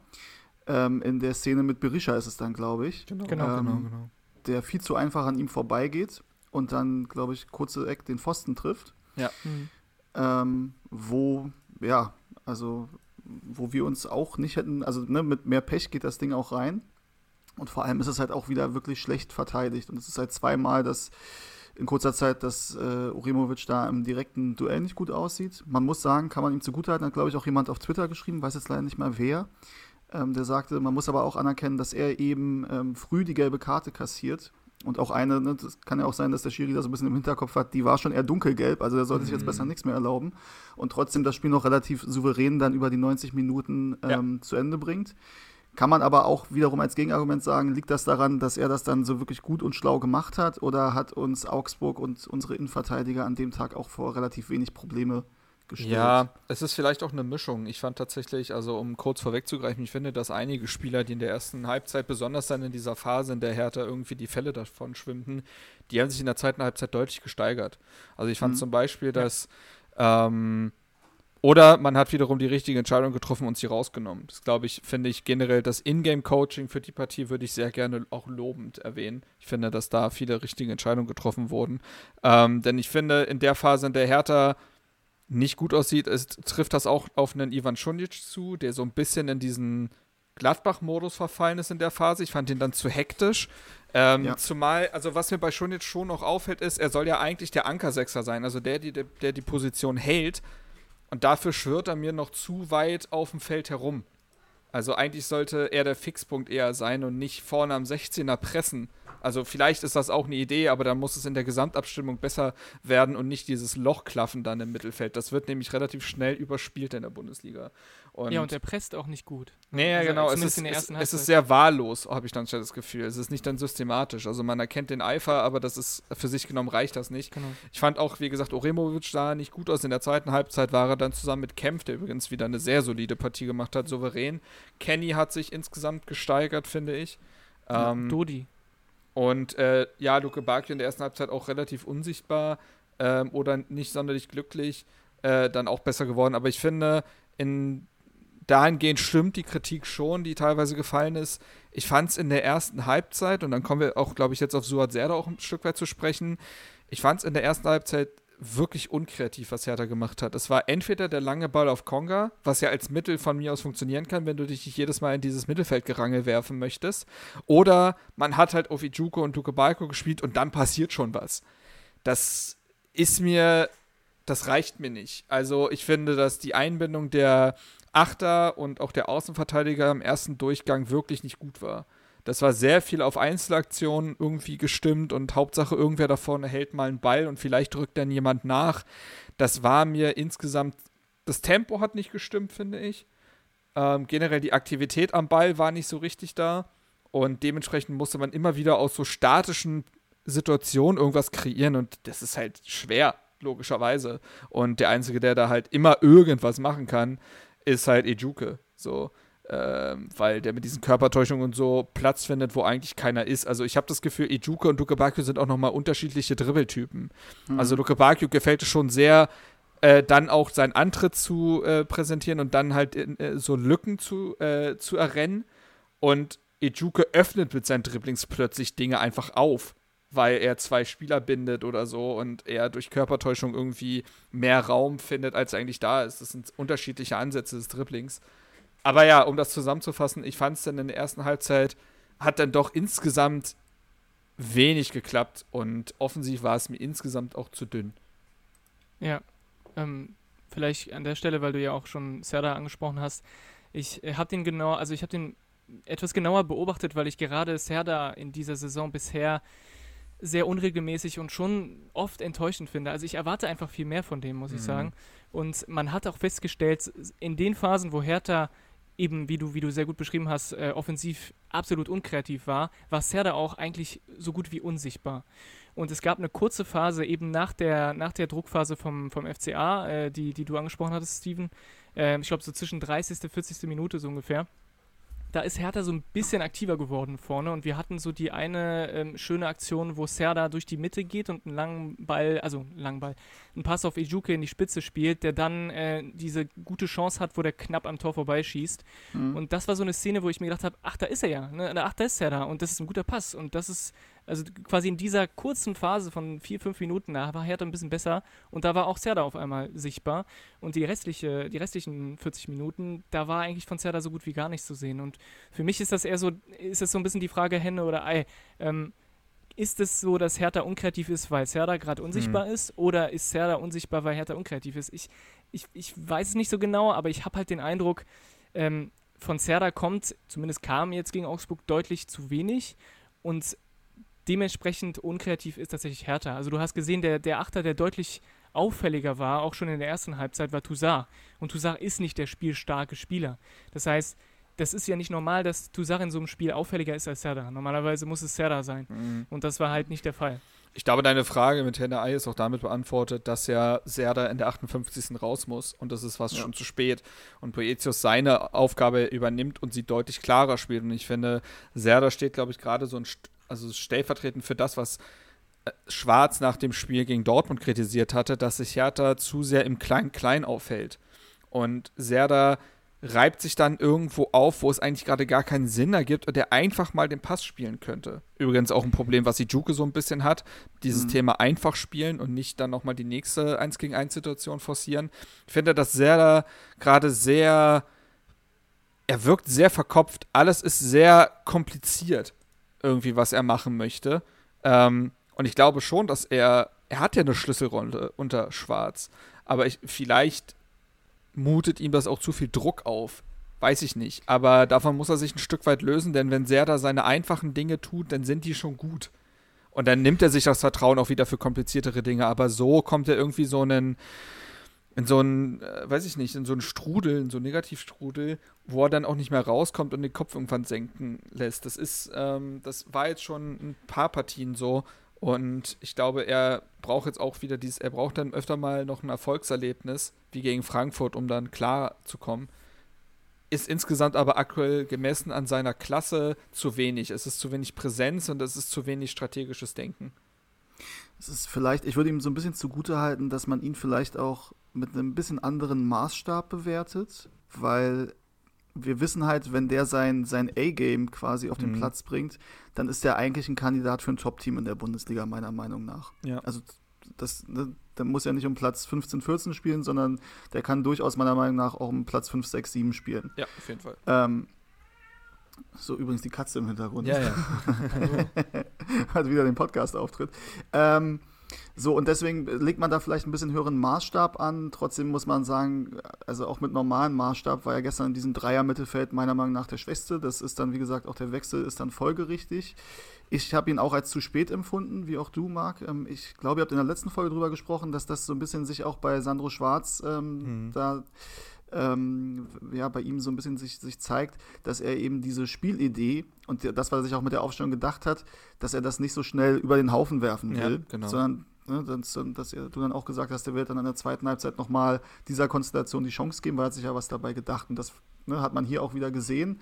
Aber ehrlicherweise fand ich jetzt sehr, da hat dann in den 13, 14 Minuten, die er noch gespielt hat, jetzt keinen Unterschied, ähm, war da kein Unterschied zu sehen im Vergleich zum, ähm, zum Spiel da, oder zur, zur ersten Halbzeit. Insofern der Wechsel an Folge. Ich glaube, erste Halbzeit können wir dann auch abhaken. Ich glaube, da ist nichts weiter, nee. nichts weiter passiert. Ne? Wann ist eigentlich die Chance von Ejuke gewesen? Das war in der 36. 35. 36. Ne? Ja. Genau, das war auch tatsächlich, wollte ich nur noch mal erwähnen. Das war mal eine gute Szene von Ejuke, weil er dann noch ja. mal relativ klar gespielt hat. Und das, das bei all seinem Talent, ne, wünsche ich mir da schon mehr. Mhm weniger quasi so FIFA Street und, mhm. und, mehr auch mal einfach den Pass spielen und einfach mal abziehen. Also das, das ist ja. mir, das äh, fällt schon auf. Äh, bei allen das auch, das war, positiven Punkten, die er sonst hat. Das war auch ein Flair-Schuss mit R1, muss man sagen, wenn man das mit FIFA ja, bleibt. Ja, gut, das stimmt. Ja. Hätte, hätte klappen können, aber gut. Der war wirklich knapp. Ähm, gut. Und das Erfolgserlebnis würde ihm, glaube ich, auch mal gut tun. Also das gilt auch für Konga, aber das wird mal an der Zeit, finde ich, dass die mal sich auch mal belohnt, auch mal treffen. So, Halbzeit. Äh, nur Augsburg wechselt zur zweiten Halbzeit. Vargas kommt für Exertana Meyer, der wirkt jetzt auch nicht sonderlich glücklich, aber gut, wer wirkte das schon in dem Spiel? Ähm, mhm. Und dann findet sich Hertha, finde ich, deutlich besser und verdient sich auch diesen Sieg in der zweiten Halbzeit. Der wurde sich ja. nicht in der ersten verdient, sondern in der zweiten. Und das ist übrigens auch positiv, dass ne, diese Steigerung dann auch da ist, denn Hertha ist insgesamt einfach widerstandsfähig und willig geblieben. Das sind ja auch Eigenschaften, die jetzt Hertha in den letzten Jahren vielleicht nicht ausgezeichnet haben. So, aber dass man auch sieht, ey, ist vielleicht nicht unser bester Tag heute individuell, ne? nicht alles klappt, aber wir bleiben dran. So, das ist eine Haltung, die man ähm, oft äh, nicht hatte, hatte ich das Gefühl. Beginnt ja auch damit, dass ähm, Luke Bakio, glaube ich, das ist aus der äh, 46. also direkt danach, kein super gefährlicher Schuss, aber ne, setzt du mal einen Schuss, dann äh, zieht Toussaint sechs Minuten später ab. Das war dann knapp rechts vorbei, es war eine gute Szene, fand ich. Ähm, und generell äh, war Toussaint auch wirklich so eine Art Box-to-Box-Spieler, hatte ich mir das Gefühl. Also der hat sich wirklich auch oftmals äh, Richtung 16er aufgehalten. Da würde ich auch gerne noch mal ein Hühnchen, äh, Hühnchen, mit dir rupfen, Chris, weil du hast mir nicht verraten, dass Toussaint französisch ist für es, ich gewinne jeden verfickten zweiten Ball. doch, das, ich hab's doch gesagt. Ja. Ich hab's doch in meinem Artikel geschrieben ja. zu Toussaint damals. Das ist absurd gewesen, fand ich. Also vielleicht ja. äh, können wir das jetzt kurz, bevor wir das Tor besprechen, äh, kurz vorweggreifen. Ich fand, dass Toussaint Klar, Luke Bacchio macht das 1 zu 0, aber Luke, äh, Lucas Toussaint war der beste Hertaner an diesem Tag. Das war, ich fand es herausragend tatsächlich. Ähm, sicherlich war auch er manchmal ein bisschen zu wild in seinem Spiel, also ne, hatte glaube ich auch nur eine 65-prozentige Passquote oder so. Aber was der an zweiten Bällen gewonnen hat, was der an Balleroberungen hatte, wo der sich überall reingeschmissen hat, was der zugelaufen hat, äh, was der für eine Mentalität auf den Rasen gebracht hat, das, ich finde es sehr erstaunlich, sehr imponierend und das ist ähm, beeindruckend, wenn man überlegt, wo er ja auch herkam, auch in der allgemeinen Bewertung und wie er jetzt nicht mehr aus dieser Mannschaft wegzudenken ist. Das ist auch eine schöne Geschichte, einfach man gönnt es ihm ja, weil er, glaube ich, auch ein guter Typ ist. Aber in der Partie hat sich nochmal gezeigt, wie gut der sein kann und was halt eben auch schön ist, dass er ja auch zu der Spielidee von einem Sandro Schwarz passt. Und es ist auch so schön, dass ich mich mittlerweile, zumindest in letzter Zeit, nicht mehr mit euch über WhatsApp streiten muss und ich der Einzige bin, der den irgendwie noch in Schutz nimmt und sagt, nee, wartet ab, der ist gut, der ist nicht so schlecht. also es ist, es ist, ich bin da bei dir, ich bin auch sehr positiv angetan davon, wie, wie der sich jetzt unter Schwarz entwickelt. Ich finde, der traut sich auch mehr zu. Also der ist deutlich ähm, der hat deutlich mehr Selbstvertrauen mhm. gefühlt auf dem Platz. Und ich glaube, dieses, äh, auch die, die, die, die Binde kurz gehabt zu haben, ähm, das, das hat ihm auch, denke ich mal, ein, ein, gutes Zeichen gegeben. Und äh, auch, ähm, man hat gesehen, also ich glaube, kurz vor Schluss, da, da merkst du, wie der, wie der am Pusten ist, wie der gar nicht mehr kann und trotzdem weiterläuft und trotzdem weiterkämpft. Und das, das, was mir am besten gefällt, ist, dass er auch in der ersten Halbzeit, wo wir nicht so gut waren, nicht so überzeugend waren wie in der zweiten Halbzeit, war er trotzdem schon auffällig, hat trotzdem sich viel nach vorne zugetraut. Und ähm, ich finde, es spricht für ihn, dass er auch in Phasen, wo es eben nicht so optimal läuft, dass er da trotzdem äh, ja, eher, eher zu den Besseren gehört, sag ich mhm. mal, auf dem Platz. Ähm, aber das, was äh, er, er hat ja ein Interview gegeben, glaube ich, für Hertha äh, vor ein paar Wochen oder vor ein paar Tagen, und er meinte so, ja, jetzt äh, sind ihm so ein paar Tore gelungen und er würde es gerne äh, so weitermachen, obwohl er nicht so ein Torjäger ist.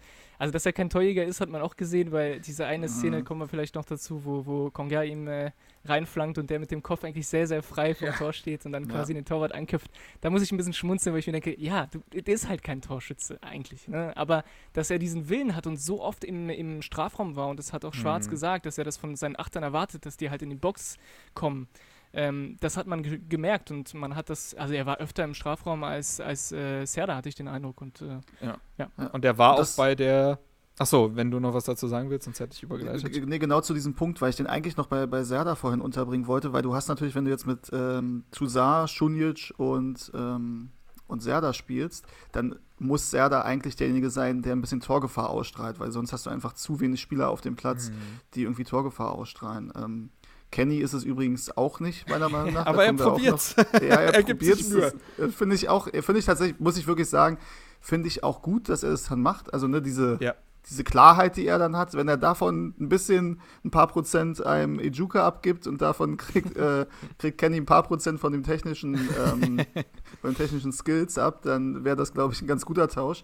Ähm, nein, aber das ist eben, Toussaint wird nicht mehr zum Torjäger, obwohl, wenn er das dann macht, ist es entweder sehr wichtig, wie in Bielefeld war es, glaube ich. Wo ja, das Tor oder damals hat. gegen Mainz. Ja, genau, genau, das. Oder halt dieses, dieses Champions League-Tor, ne? War das nicht, als oh, wir ihn gerade verpflichtet stimmt. haben? Gegen und dann Turin, hat er, ja. und dann hat er da, genau, äh, gegen Turin dieses Ding ähm, gemacht. Ja, aber das ist eben, ne, also wenn du dann eben noch den torgefährlichsten im Mittelfeld, oder der es jetzt eigentlich sein sollte, und der eigentlich offensiv am gefährlichsten, am kreativsten ist, nämlich Serda, wenn er diese Rolle nicht ausfüllen kann, ähm, dann wird es da eben ziemlich dünn. Ähm, wurde ja dann aber durch Boetius, der das wirklich, also gestern zum ersten Mal im Hertha-Trikot mir richtig gut gefallen hat. Ja. Aber kann ich, kann ich an der Stelle kurz zu Boetius ja. was sagen? Ich, ich sage nicht, dass es so ist, aber ich wollte eure Meinung dazu hören, weil ich hatte den Eindruck, Boetius hat sich viel, viel wohler gefühlt in dieser, in dieser Situation, wo wir 1-0 führen und wo wir auch in gewisser Weise so ein bisschen, ja, durch, durch Ballbesitzfußball, durch ruhige Aufbau, äh, also Angriffe aufbauen, dass er sich da deutlich wohler fühlt, als wenn wir einen Rückstand hinterherlaufen oder jetzt irgendwie erwarten, dass wir jetzt das Tor machen. Weil er hat sich er war deutlich sicherer und deutlich äh, souveräner in dieser Situation. Und es kann sein, dass er einfach besser drauf war. Aber ich kann mir auch denken, dass es einfach der Situation geschuldet ist. Wir führen 1-0. Wir müssen nicht unbedingt jetzt ein Tor schießen, aber wir müssen auf jeden Fall Ruhe reinbringen und die Bälle sichern. Und das hat er wunderbar gemacht. Also ich weiß nicht, ob das, mhm. ob das da auch möglicherweise eine Rolle spielt. Finde ich schwierig zu sagen, weil dann sind wir beim Folgentitel der letzten Folge, Sample Size. Mhm. Es ist jetzt dadurch noch schwierig ähm, anzupinnen, woran es jetzt genau lag. Äh, aber wir können uns auf jeden Fall darauf einigen, dass er ein gutes Spiel gemacht hat, finde ich. Aber wir haben jetzt äh, schon viel angesprochen und sind gar nicht zum Tor gekommen. Ähm, in dieser Szene hat es Tusaya auch wieder in den Strafraum gezogen. Das Tor macht dann aber jemand anders, aber vielleicht zur Entstehung erstmal, die fand ich mich auch interessant, denn sie beginnt ja auch bei Plattenhardt. Der äh, spielt den Ball nämlich quasi nach links außen, wo ein Konga, über den reden wir auf jeden Fall noch, äh, den Ball gegen äh, Joveleo festmacht, den Ball äh, dann zu Ijuge zurückspielt. Der spielt auch mal relativ schnell den Ball wieder zurück zu Plattenhardt, der sich ein paar Meter damit nach vorne geschoben hatte. Und der flankt rein, meinte auch im Interview nach dem Spiel, also wenn ich in der Position bin und die Flanke gut kommt, ich kenne die Laufwege, also das musste eigentlich auch passen und das tut's auch. Luke Bacchio läuft perfekt ein und lässt mit dem Kopf bei Gikiewicz dann auch keine Chance. Und plötz plötzlich, sage ich mal, weil es war nur der Toussaint-Schuss vorher und wie gesagt, die Halbzeit, die erste war jetzt nicht gerade von Torgefahr gesegnet. Plötzlich steht es 1 zu 0 für Hertha. Ähm, wie bewertest du die Szene, Steven, und wie findest du, ähm, was hat das dann mit Hertha auch im Anschluss gemacht? Ja, also zur Szene erstmal. Ähm, das ist dann eben, also ne, wir haben ja diese Linksverteidiger-Diskussion, die, mhm. ich glaube, da werden wir auch so ein bisschen, ehrlich gesagt, vielleicht aus Trotz auch, weil wir sagen, also so extrem, wie uns da das nachgesagt wird, ist es eigentlich gar nicht. Also, dass wir jetzt irgendwie, nee. dass wir sagen, Marvin Plattenhardt kann überhaupt nichts und Maxi Mittelstädt ist ein Champions League-Linksverteidiger. Also, das würde, glaube ich, keiner behaupten. Ähm, Offensichtliche halt Dinge muss man ja auch nicht jedes Mal wieder aussprechen. so, ähm, Nein, aber das, ähm, ja, dass du natürlich, dass Marvin Platten hat dann diese, diese Qualität hat, eben solche, solche Halbfeldflanken zu schlagen. Ähm, das kann ihm ja niemand, oder das würde ihm auch niemand absprechen. Trotzdem, trotzdem, trotzdem muss man sagen, dass ähm, ihm das ja auch nicht regelmäßig gelingt. Also er hat irgendwann mal wieder Phasen und auch Spiele, wo du denkst, da sind drei, vier Dinger dabei, die einfach richtig, richtig gut sind. Mhm. Ähm, und wenn aber, wenn er Spiele hat, wo das gar nicht drin ist, dann wird es halt relativ mau. Gestern hat es halt funktioniert und du musst sagen, dass Hertha halt in manchen Situationen darauf angewiesen ist. Mhm. Vielleicht noch, vielleicht irgendwann nicht, ne? aber auf diese Dinger Halbfeldflanke, Luke Bakio macht das richtig gut. Ähm, ich weiß nicht, ob er den so köpfen will, ehrlich gesagt. Ich hatte ein bisschen Angst, dass er noch irgendwie an die Latte geht und dann wieder raushüpft, weil er den ja so auf den Boden äh, köpft. Ähm, aber was dann ähm, in der Folge zu, zu beobachten war, eben, dass diese Mannschaft viel, viel selbstsicherer meiner Meinung nach war mit dieser Führung. Ich glaube, du hast schon gemerkt, auch in der ersten Halbzeit, du hattest am Anfang, die ersten 20 Minuten haben wir drüber gesprochen, eine sehr präsente Hertha-Mannschaft. Ähm, und dann ist Augsburg ein bisschen besser ins Spiel gekommen und hast das Gefühl, das kann ja in beide Richtungen kippen und Hertha wird auch ein bisschen eher verunsicherter. Und zweite mhm. Halbzeit sich dann, sich dann quasi zu belohnen und das hat ja auch Sandro Schwarz, glaube ich, gesagt, ich weiß nicht, ob es auf der PK war oder im Interview danach bei The Zone, ähm, dass er auch in der Kabine, haben sie halt gesagt, es, wir belohnen uns jetzt dafür, dass wir gut spielen. Und ne, also es reicht nicht nur, dass wir gut spielen, sondern wir belohnen uns jetzt mal dafür und nehmen mal dieses Gefühl mit, wie es ist, wenn man sich auch dafür belohnt für die Leistung. Ähm, Und ich glaube, du hattest in dem Moment bei den Spielern das, das Gefühl nach dem 1-0, ey, das klappt heute, wir belohnen uns wirklich mal dafür und sagen nicht am Ende, ja, gut gespielt und der Gegner sagt, ey, war echt, wir waren besser als die letzten Jahre, aber wir fahren hier wieder entweder nur mit einem Punkt oder mit gar keinem Punkt zurück. Mhm. Und dieses Gefühl, diese Selbstsicherheit hattest du drin. Wir haben ja oft gesprochen in Bezug auf, auf Hertha und auf die Mannschaft, dass das ein sehr fragiles Gebilde ist. Ich habe ehrlich gesagt das Gefühl, bisher, dass das besser ist und dass auch diese Negativerlebnisse der ersten Wochen der Mannschaft nicht so zugesetzt haben, wie das vielleicht eine Hertha-Mannschaft äh, der letzten Jahrgänge, ähm, mhm. ähm, wie das passiert wäre. Das finde ich besser, aber dennoch ist es natürlich, ich glaube, es hat Sandro Schwarz sehr treffend gesagt, ähm, Siege oder Erfolgserlebnisse beschleunigen halt jede Entwicklung. Ähm, ja. Und das galt halt auch für das Tor. Ja, würde ich, würd ich mitgehen. Also nach dem Tor, wie gesagt, äh, wird ja auch direkt gewechselt mit Boetius dann der neue Mann auf der 8 und ich finde, dass, also mit Boetius, der hat einfach sehr klar gespielt. Er hat gar nicht spektakulär gespielt, aber ja. er hat, hat Bälle gesichert, er hat die Pässe gut verteilt, hat auch die Tiefe gefunden. Ne? Also in der einen Szene fand ich es sehr gut, wo quasi auch mal die, also oft hat man das Gefühl, dadurch, dass man von der Vogelperspektive aufs Spielfeld guckt, sieht man Dinge, die die anderen, wie die, die Spieler auf dem Feld nicht sehen können. Ne? Ist ja logisch irgendwie. Deswegen finde ich es auch ganz oft Quatsch, wenn Leute sagen, ja, warum spielst du nicht dahin? Ja, weil der Mann keine Eule ist. So. Äh, Wobei bei Boateng hat man manchmal das Gefühl. Das ja, gut, stimmt, stimmt. Ja. Ähm, aber es gab diesen einen Moment, wo Kenny in die Tiefe läuft und Boetius wartet und wartet, um dann halt, wenn sobald er in die letzte Linie gelaufen ist, den Pass spielt. Und es war einfach wunderbar, weil es so logisch war. Also irgendwie hat ähm, Boetius sehr logisch gespielt. Und mhm. das fand ich sehr angenehm und das, glaube ich, gibt ihm auch Selbstvertrauen und zeigt eben auch, das hat auch Schwarz nach der Partie gesagt, weil ja alle Einwechselspieler tatsächlich ihre Wirkung hatten. Es ist natürlich auch super gut für die Truppe zu sehen, jeder ist wichtig. Ja, und das, äh, ich finde das unter, ich habe mir den angeguckt, weil ich fand, seine, seine Pässe waren viel besser als gegen Dortmund. Da war es ja, in Dortmund war es ja katastrophal. Ne? Mhm. Da war ja gefühlt, die Idee war immer gut, aber die Ausführung war furchtbar. Ne? Und äh, ich habe mir die Passquote angeguckt und die war bei Boetius bei 94 Prozent ja. in diesem Spiel und gegen Dortmund waren es 64 Prozent. Also ja, der hat eine, krass. eine, krasse Steigerung seiner Pässe, seiner Passqualität gehabt und äh, ja. Ja. Übrigens, äh, über die Saison gesehen, bisher Spieler mit der besten Passquote tatsächlich Uremovic. Ich glaube, um die 84 Prozent. Ja, er, nur Kurzpässe. Ich wollte gerade sagen, er, im Gegensatz zu, also Kempf, muss man ja sagen, hat ja immer auch wieder die langen Bälle im Repertoire.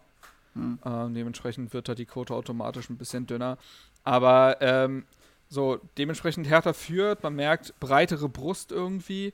Ähm, und der FCA muss ja dann. Ähm, es gibt dann, glaube ich, äh, 63. Ähm, gibt es dann so einen 15-Meter-Kopfball von Rex Bitschei. Äh, den hält den Christensen. Und äh, ansonsten muss man aber auch sagen, um da vielleicht kurz bei Christensen zu bleiben, in meinen Augen wirklich eine gute Partie, weil es so ein typisches Torwartspiel auch war.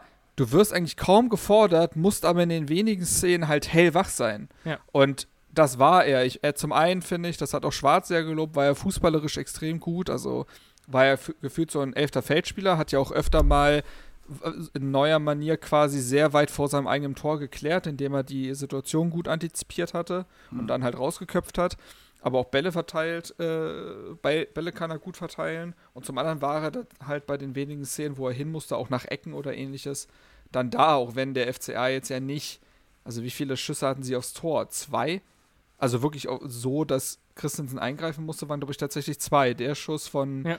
äh, oder der Kopfball von Rex Bitschei und halt ganz vor Ende der Kopfball tatsächlich ja von Oremovic, den, den er dann ja. nicht mehr entscheidend drücken kann. Aber gut, dementsprechend war es halt so, dass sich Hertha jetzt auch dem ausgesetzt sah, dass Augsburg musste. In der 69. kommt ja dann ähm, Marco Richter für Ijuke. Das Wunder bahnte sich so ein bisschen an. Das war ja irgendwie so eine Geschichte, die wurde ja schon im Vorfeld auch geschrieben, ne? ähm, gegen Dortmund zurückgekehrt, beinahe das Tor gemacht, den Schuss gegen die Latte gesetzt. Jetzt dann gegen seinen Ex-Verein, vielleicht mit noch ein paar mehr Minuten und dann ausgerichtet der Ex-Verein. Und so sollte es ja dann kommen. Ähm, ich glaube, der, so viel passiert auch ehrlich gesagt nicht nee. dafür, dass der FCA eigentlich echt musste. Und das hat ja, also ich fand, die wirkten alle schon sehr genervt. Also ich weiß nicht, ob ihr das Interview von Florian Niederlechner, der eingewechselt Doch, ja. wurde, gesehen habt nach dem Spiel der gefragt wurde, woran liegt so ungefähr, und er sagte, ja, wir können jetzt hier noch vier Spieler, äh, also vier Mittelstürmer verpflichten. Was halt fehlt, ist ein Spieler, der auch Kreativität reinbringt und auch ein Robert Lewandowski würde bei uns gerade keine Tore machen, weil es halt die Bälle nicht gibt. Also ich glaube, Domenico Tedesco, als er mal bei Schalke Trainer war, meinte, also wären die äh, nach einem Spiel, also wären die äh, Bälle nach vorne Brote, unsere Stürmer wären verhungert. So. Ähm, und so ein bisschen war es ja dann auch da. Also ich finde, in der ersten Halbzeit hatte Berisha noch eine ordentliche Präsenz, ne? hat Uremovic vor Probleme gestellt. Aber da kam so wenig. In der 83. kommt ja dann auch Martin Dada für Luke Bacchio, auch, auch Selke für Konga, aber dementsprechend spielt Hertha dann ja auch mit so einer Fünferkette, weil ja kein ja. Innenverteidiger ausgewechselt wird. Und da ist gar nichts mehr gekommen. Also, das hatte Hertha defensiv, ohne jetzt selber riesige Akzente nach vorne zu setzen, absolut im Griff, fand ich. Ja, ja und die, die. Oh, sorry, Steven? Nö, alles gut. Ähm, mach du erst, weil ich komme mal auf einen anderen Punkt an. Achso, ja, ich, ich wollte nur kurz einschieben, dass tatsächlich die Pässe von, von Augsburg furchtbar waren. Also es gab so viele mm. lange Bälle, die direkt ins Aus kamen und du hast gesehen, die Spieler haben sich so geärgert und immer wieder kam das irgendwie ungenau und dann dann sind die zwar richtig gelaufen, die Stürmer, aber der Pass kam dann nicht oder zu spät und dann war dem Abseits. Also man hat echt gemerkt, das hat, die waren einfach sehr frustriert, wie du gesagt hast. Und ähm, als da dieser Wechsel kam von Niederlechner und Hahn, ne, die haben ja so doppelt gewechselt vorne, äh, da habe ich schon ein bisschen äh, Bange gehabt, weil Hahn ist ja auch so ein Typ, der gerne mal gegen uns trifft. Ja, ja, voll. Äh, und, mhm. und ich hatte da ein bisschen Angst, aber man hat die tatsächlich kaum gesehen, die beiden. Also es, es war wirklich so ein, so ein, dieses Problem, was wir sonst eigentlich haben, dass der, der, der Sturm und der Mittel und, und die Mittelfeldspieler, dass es da komplett getrennt ist und dass es die Verbindung da nicht gibt. Das, das, das hat glaube ich, auch ganz stark gespürt. Das war eigentlich so perfektes Beispiel dafür, weil es wurde ja an der Statik nichts verändert mit diesen Wechseln. Beide Mittelstürmer raus, be genau. zwei neue Mittelstürmer rein, aber es hat sich ja an der Statik und an der Struktur absolut gar nichts verändert. Rex Bitschei geht dann raus, dann kommt noch so ein, äh, kommt noch so ein junger äh, Petkov, also auch ein Eigengewächs, der kann jetzt auch nicht so viel bringen. Und ich, man merkt dann, glaube ich, bei Augsburg auch, dass da viele Spieler dann auch fehlen. Na, ne? also so ein Dorsch beispielsweise wäre ja ein Spieler, der spielerische Elemente reinbringen kann oder auch mal aus der Distanz abzieht oder so. Haben sie gerade nicht. Und dann wird es halt sehr, sehr dünn. Und ich finde, Hertha, wie gesagt, verteidigt das dann gut. Und äh, dann kulminiert das ja eigentlich alles in dieser 90 plus 3 Szene. Ganz, auch ganz kurz, bevor wir auf diese, auf diese Szene kommen, ähm, muss ich auch sagen, also der einzige Moment, wo ich wirklich Angst hatte, war, als da auf einmal André Hahn stand ähm, und eingewechselt wurde. Das habt ihr gesagt, das hat mir, hat mir gar nicht gefallen. Das ist so ein, so ein Modest-Moment. Das genau, genau, genau. auch gesagt, ja. ne, wo du schon, du siehst schon seinen Torjubel. Mhm. Ähm, aber ich muss sagen, ähm, ich bin ja sonst wirklich ein, also sowieso bei Spielen, gut, ich war gestern nicht im Stadion, im Stadion ist es nochmal schlimmer, aber ich bin bei Spielen schon auch eigentlich ein ziemliches Wrack und gerade das oh, Schlimmste ja. finde ich. ich weiß noch, du in Bielefeld, das war ja, ich dachte, du kippst gleich um. ja, und äh, das ist tatsächlich, das war ja auch, ich habe auch, wenn ich das schon teilweise verdrängt habe in Bielefeld, ähm, aber das Schlimmste ist halt für mich, wenn du führst 1-0 oder 2-1 oder wie auch immer, ist ja egal, und du hast eigentlich nur noch was zu verlieren. Mhm. Und ähm, mhm. bei jedem Mal, wenn irgendwie der Gegner über die, über die Mittelfeldlinie kommt, fange ich schon irgendwie an, nervös äh, zu werden. Ähm, aber war tatsächlich gestern relativ entspannt, weil ich nicht das Gefühl hatte, dass Augsburg irgendwie Gefahr entwickeln kann.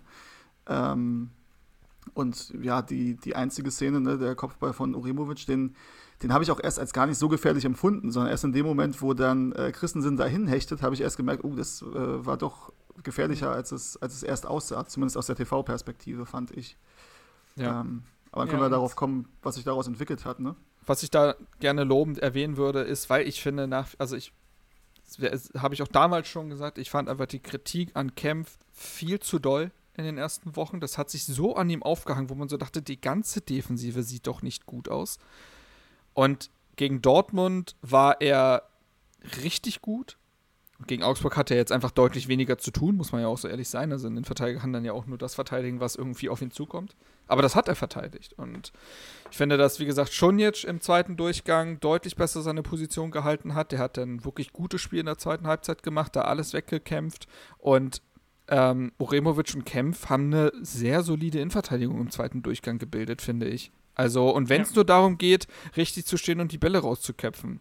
Äh, dann ist das Anforderungsprofil nicht sonderlich komplex, aber sie haben ihren Job auf jeden Fall gemacht. Das muss man ja lobend erwähnen, weil genug ja auch auf der Innenverteidigung äh, herumgehackt wird. Teilweise natürlich auch zu Recht, brauche ich ja gar nicht drüber reden. Ja, auf jeden Fall. Ja. So, und ähm, in der 93. kommt es dann halt wirklich zu der ja fast schon schleimig-schnulzigen Geschichte, die aber natürlich äh, jeder auf dieser Welt nur gönnt. Ähm, es kommt nämlich genau zu, äh, zu dieser Szene, dass, Ure dass ein langer Ball in Hertha Strafung kommt. Oremovic den Ball, dadurch, dass er irgendwie keine Körperspannung reinbekommt, eher nach hinten quasi aufs eigene Hertha-Tor verlängert. Und Christensen, wie gesagt, wenig geprüft, aber wenn er musste, war er da. So auch in dieser Szene. Also ist schnell unten.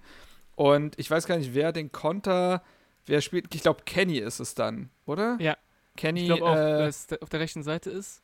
Genau, ich glaube, Kenny haut den dann einfach nach vorne. Ja. Und war jetzt auch gar nicht super. Also er wusste schon, da steht Selke, er findet die dann auch und Selke macht das halt gegen Baumgartlinger, der als einziger da hinten noch steht.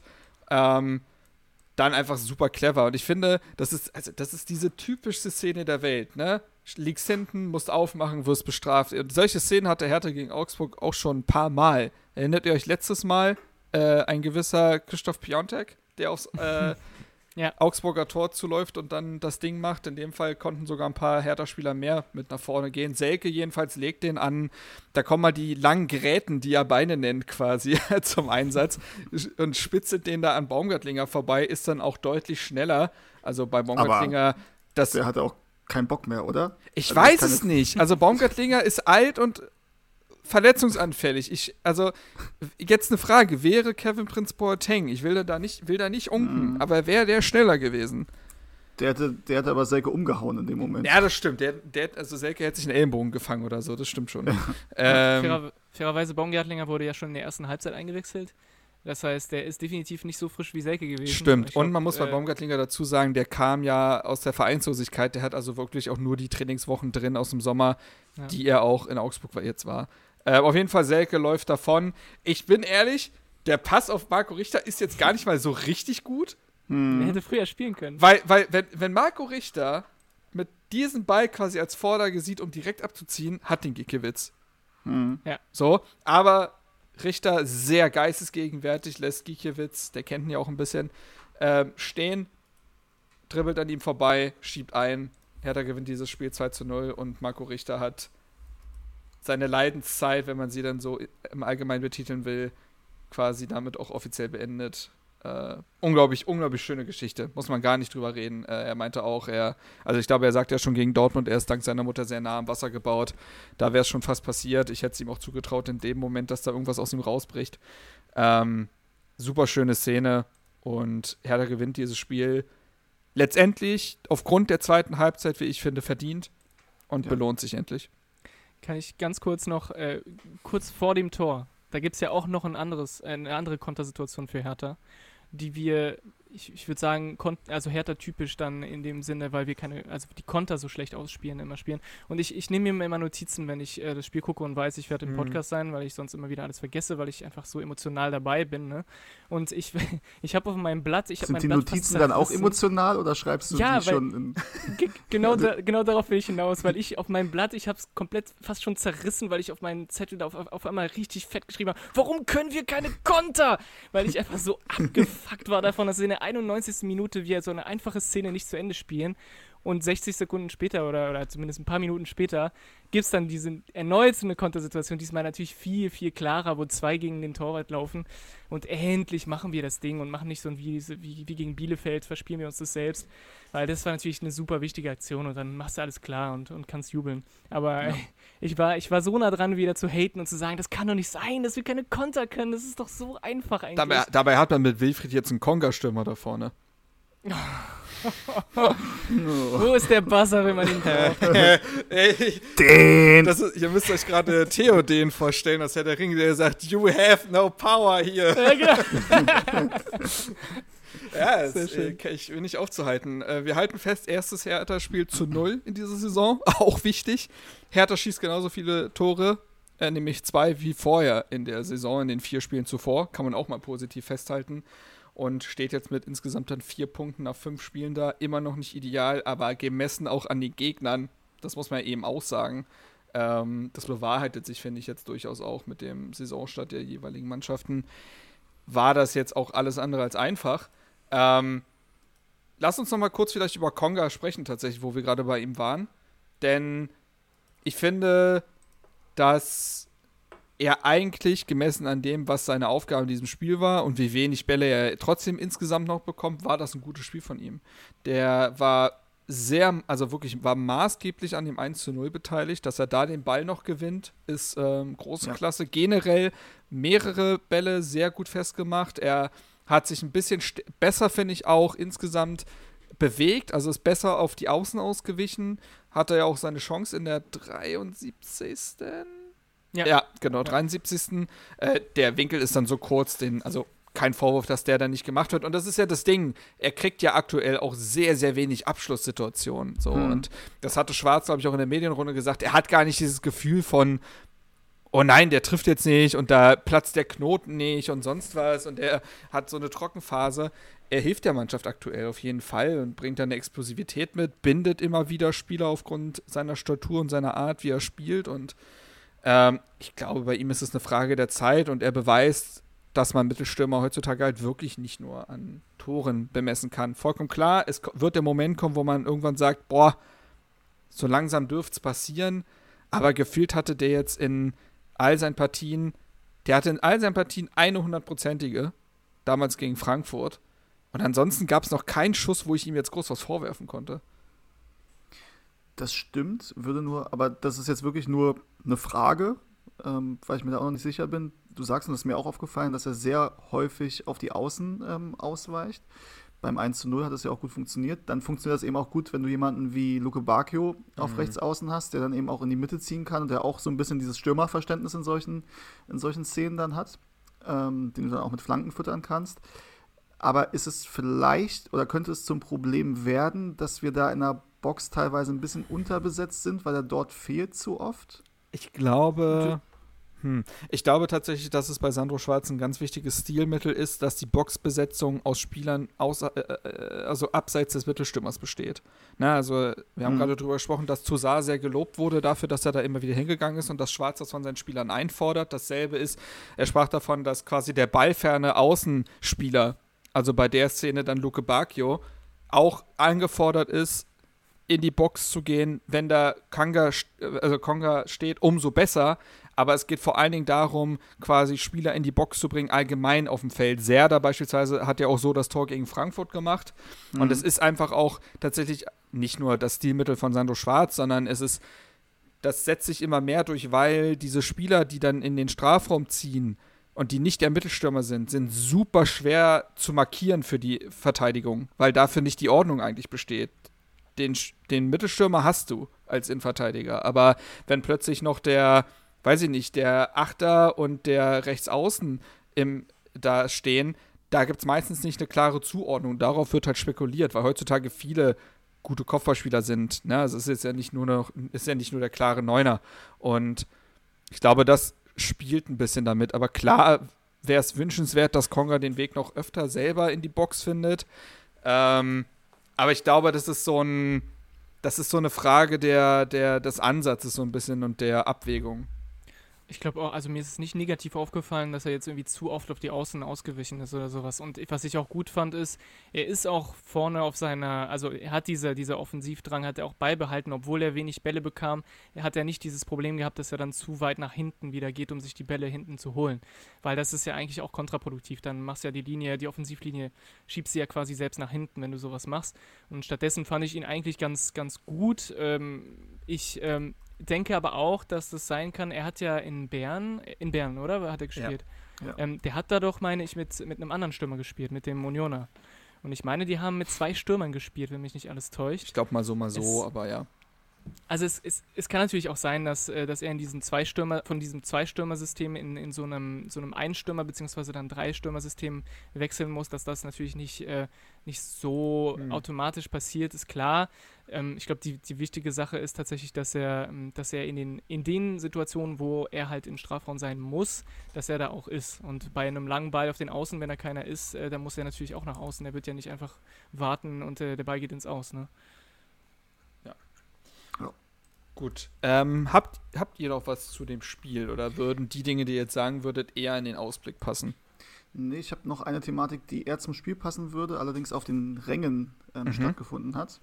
Ähm, und zwar gab es eine Aktion ähm, der Harlequins meines Wissens, also ja, die aktiven Fanszene, aber ähm, es wurden ähm, in Augsburg, weil es ähm, gibt ja nur, oder es gab nur digitale Eintrittskarten.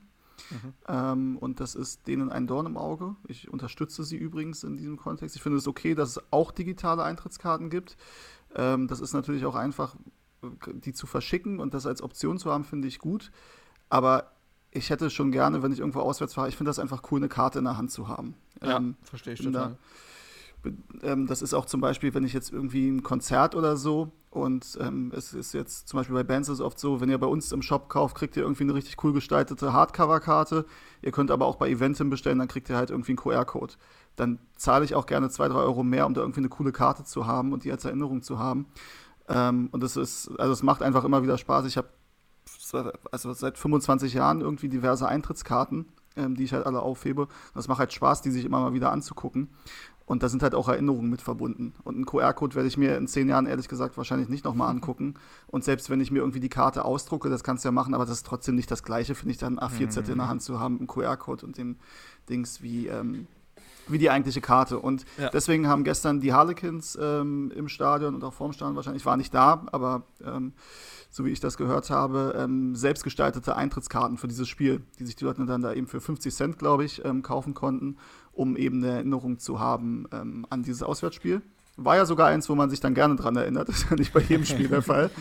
Ähm, und hatten das dann eben noch diese Aktion untermalt. Da ist ja Hertha auch nicht die einzige Fanszene, die das macht, sondern ähm, bei Augsburg gab es auch ein Transparent. Bei Hertha wurde es aber noch ein bisschen größer gestaltet. Da gab es ähm, einmal ein Spruchband mit äh, E-Ticket, null Erinnerung, null Erinnerung, keine Fußballkultur und dazu schwarze äh, Zettel im Block und eben ähm, ja, QR-Codes aufs Handy, auf dem Handy und Print at Home und so weiter.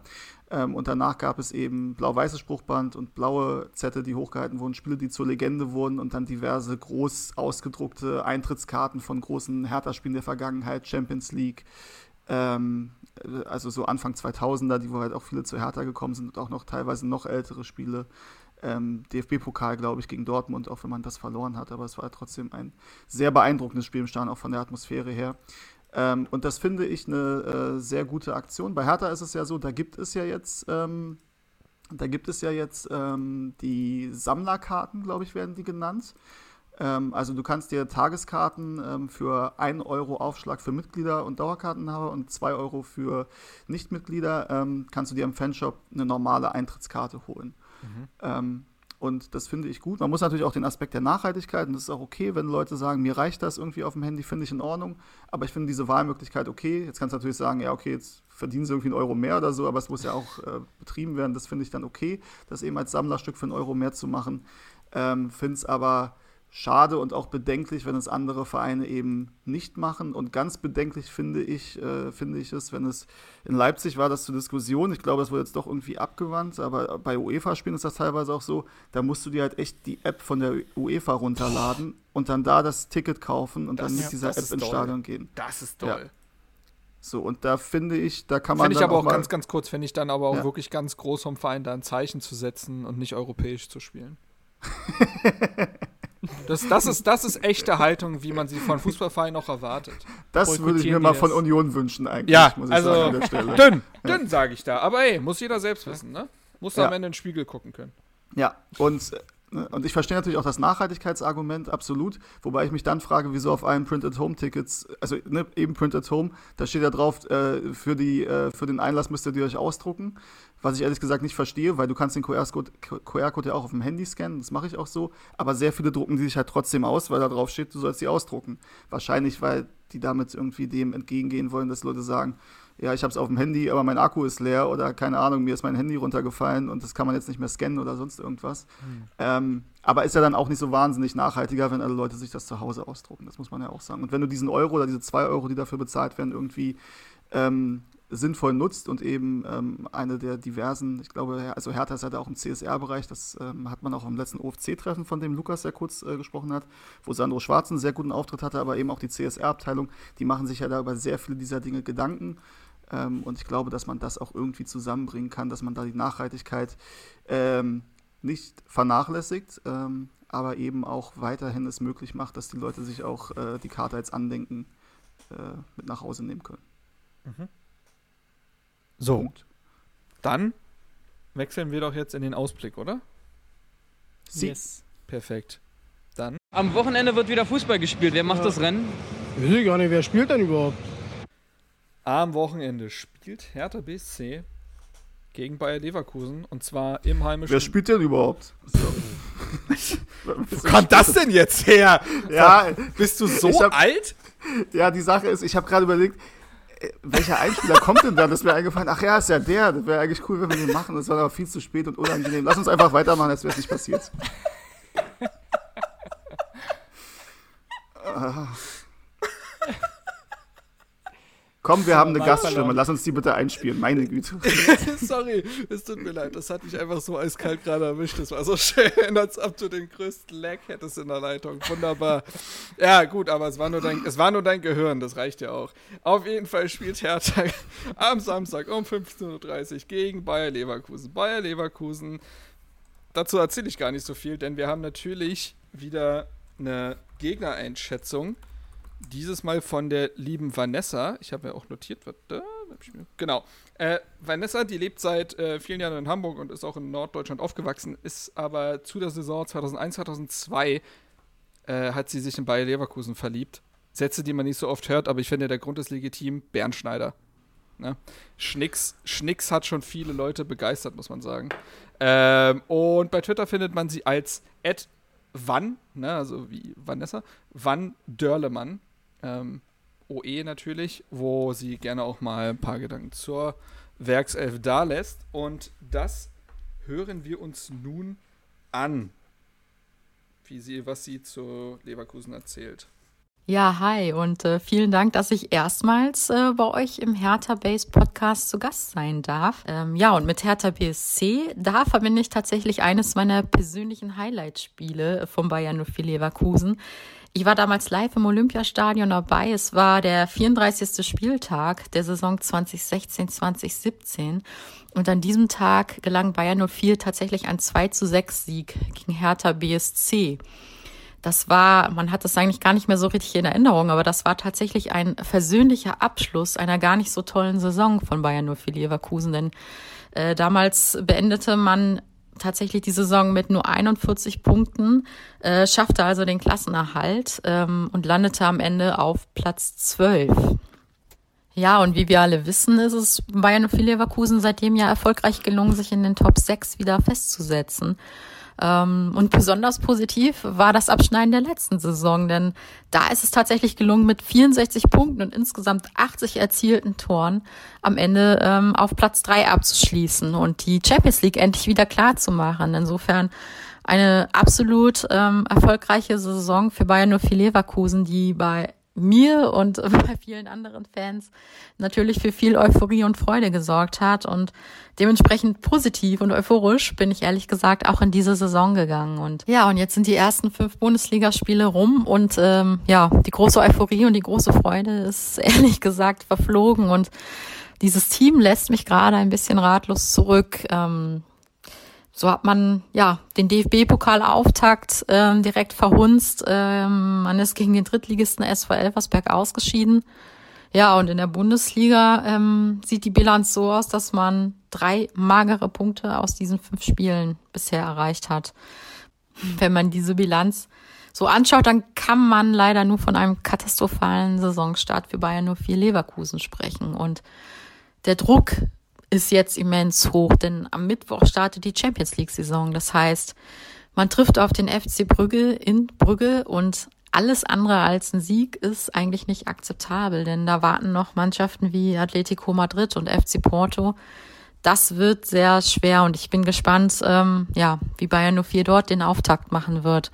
Und auch in der Bundesliga müssen jetzt einfach Punkte her, äh, ganz platt gesagt. Ähm, ja, insofern wird das ein sehr, sehr spannendes Match ähm, am Samstag gegen Hertha BSC. Und ich habe es schon gesagt, äh, dieses Team lässt mich ein Stück weit ratlos zurück, aber ich muss auch zugeben, ähm, ich nehme durchaus auch immer noch Positives aus den ersten Spielen mit. Ich fand zum Beispiel, dass man gegen Dortmund gar kein schlechtes Spiel gemacht hat zum Saisonauftakt. Man hat 1-0 verloren, aber ähm, man hat sich sehr, sehr viele Torchancen und gute Torchancen erarbeitet.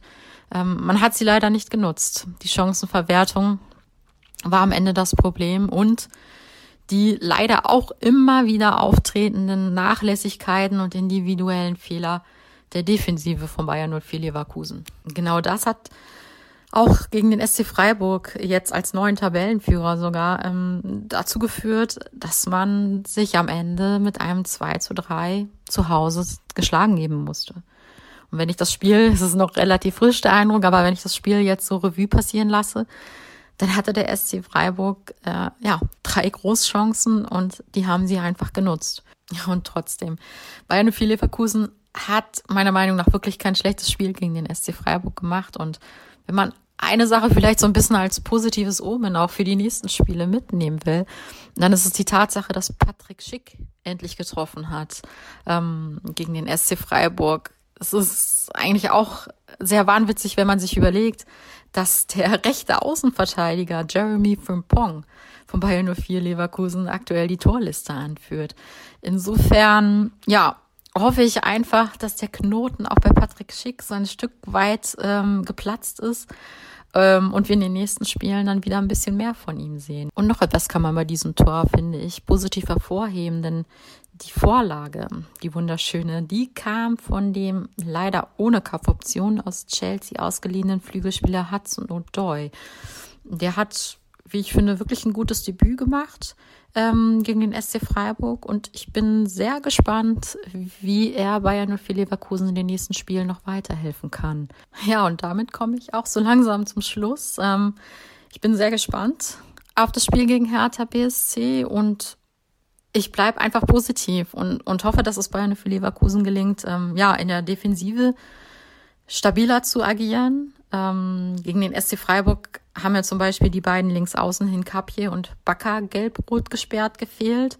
Und man ist ja mit einer 3-5-2-Formation in die Partie gegangen. Bei Hertha BSC werden die beiden wieder zurückkehren und insofern, ja, gehe ich einfach davon aus, dass Trainer Sioane da auch wieder zur Viererkette zurückkehren wird. Und was die Offensive betrifft, ähm, Florian Wirz steht Bayern viel leider noch nicht zur Verfügung. Oder auch so Spieler wie Karim Bellarabi. Nichtsdestotrotz ähm, muss man sagen, dass Trainer Sioane genug Optionen in der Offensive hat. Ähm, insofern wünsche ich mir hier einfach, dass es gelingt, die spielerische Klasse von Bayern 04 Leverkusen effizient einzusetzen und die Chancen effizient zu nutzen. Ja, und jetzt fehlt eigentlich nur noch äh, mein Tipp fürs Spiel. Ähm, ich mache es einfach vorsichtig mit dem Klassiker. Ich sage, das Spiel geht 2 zu 1 für Bayern 04 Leverkusen aus. Insofern schauen wir mal, ob das so kommen wird. Ähm, ich danke euch nochmal, dass ich zu Gast sein durfte und ähm, ja, freue mich auf ein spannendes Spiel hoffentlich. So, das war Vanessa, die einmal sehr ausführlich quasi den Saisonstart und jetzt auch die letzten Eindrücke mal zusammengefasst hat.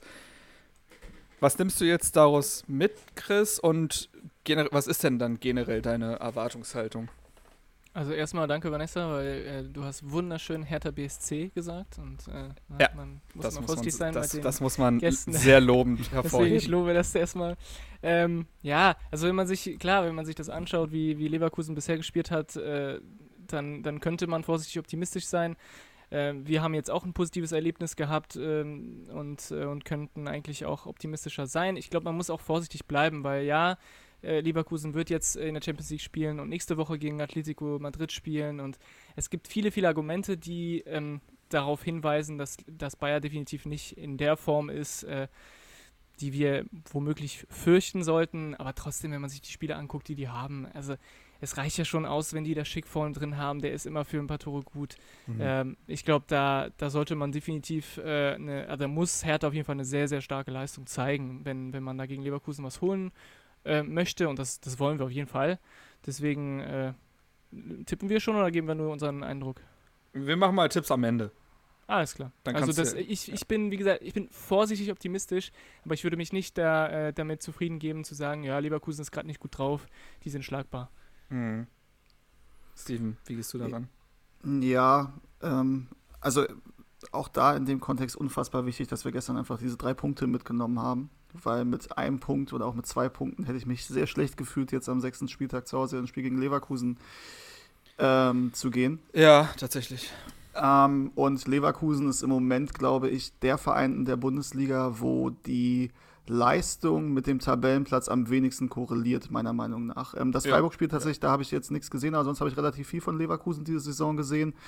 Ähm, und die hätten eigentlich jedes Spiel auch gewinnen können, meiner Meinung nach. Wenn ich da jetzt, mhm. jetzt nicht irgendwas, kann sein, dass ich jetzt nicht jedes Spiel so präsent habe, aber gefühlt müssten die locker 6, 7, 8 Punkte mehr haben. Ja. Ähm, ich glaube, dass, ähm, das spiegelt sich auch nieder in, in den ähm, Expected Points, heißt das so, diese Statistik? Ja. Ja. Ähm, wo wir übrigens auch immer noch ne, zwei Punkte mehr haben müssen, aber also Leverkusen deutlich mehr.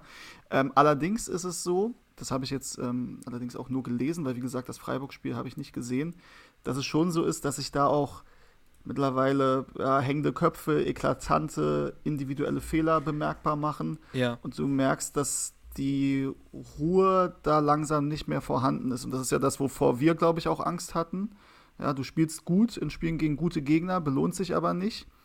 Ähm, und dann kann es ja passieren, spielst auf einmal eben nicht mehr so gut und holst auch gegen schwächere Gegner diese Punkte nicht. Und das ist durchaus eine Spirale, wo ich Leverkusen, die haben natürlich die Qualität, aber das kann Leverkusen auch passieren. Sie werden jetzt nicht das erste Team, was, ähm, was mit, ja, ich sag mal, Erwartungshaltung oder, oder Ziel Champions League oder zumindest europäischer Wettbewerb in die Saison geht und sich auf einmal relativ lange in der zweiten Tabellenhälfte wiederfindet. Da würde ich jetzt immer noch nicht drauf wetten, aber es ist auch nicht komplett ausgeschlossen. Und für die ist jetzt, glaube ich, das Spiel am Samstag sehr, sehr wichtig gegen uns. Ja. Ähm, und wenn sie das nicht gewinnen, dann sind die, also ne, dann ist das schon eine, eine relevante Anzahl an Punkten, die dir fehlt. Ähm, und die du unter, unter Plan bist. Die spielen jetzt, glaube ich, am Mittwoch auch nochmal Champions League. Genau, hat ähm, Vanessa erzählt gegen Brügge. Bei Brügge, genau. Ähm, ja, die auch kein schlechtes Team haben, muss man sehen, ob du dir da irgendwie Selbstbewusstsein holen Mit kannst. Mit Dedrick Boyata. Ja. ähm, ob, ob, ja, sie sind auch noch früh in der Saison, ob du da jetzt schon müde bist, aber es ist vielleicht auch nicht ganz optimal, dieses Mittwoch-Samstag-Ding. Äh, das hat, da haben wir vielleicht auch gegen Frankfurt ein bisschen von profitiert, meiner Meinung nach, die ja vorher in Helsinki gespielt haben. Mhm. Ähm, Supercup. Könnte auch noch ein Vorteil sein. Also, ähm, das ist ein sehr schwierig vorherzusagendes Spiel, finde ich. Es kann in beide Richtungen tippen. Ähm, sie hat es ja gesagt, wir haben ja auch schon gegen Leverkusen teilweise richtig mies ausgesehen, vor allem bei unseren obligatorischen Paul Dardai 34. Spieltag, sechs Tore Saison schlappen.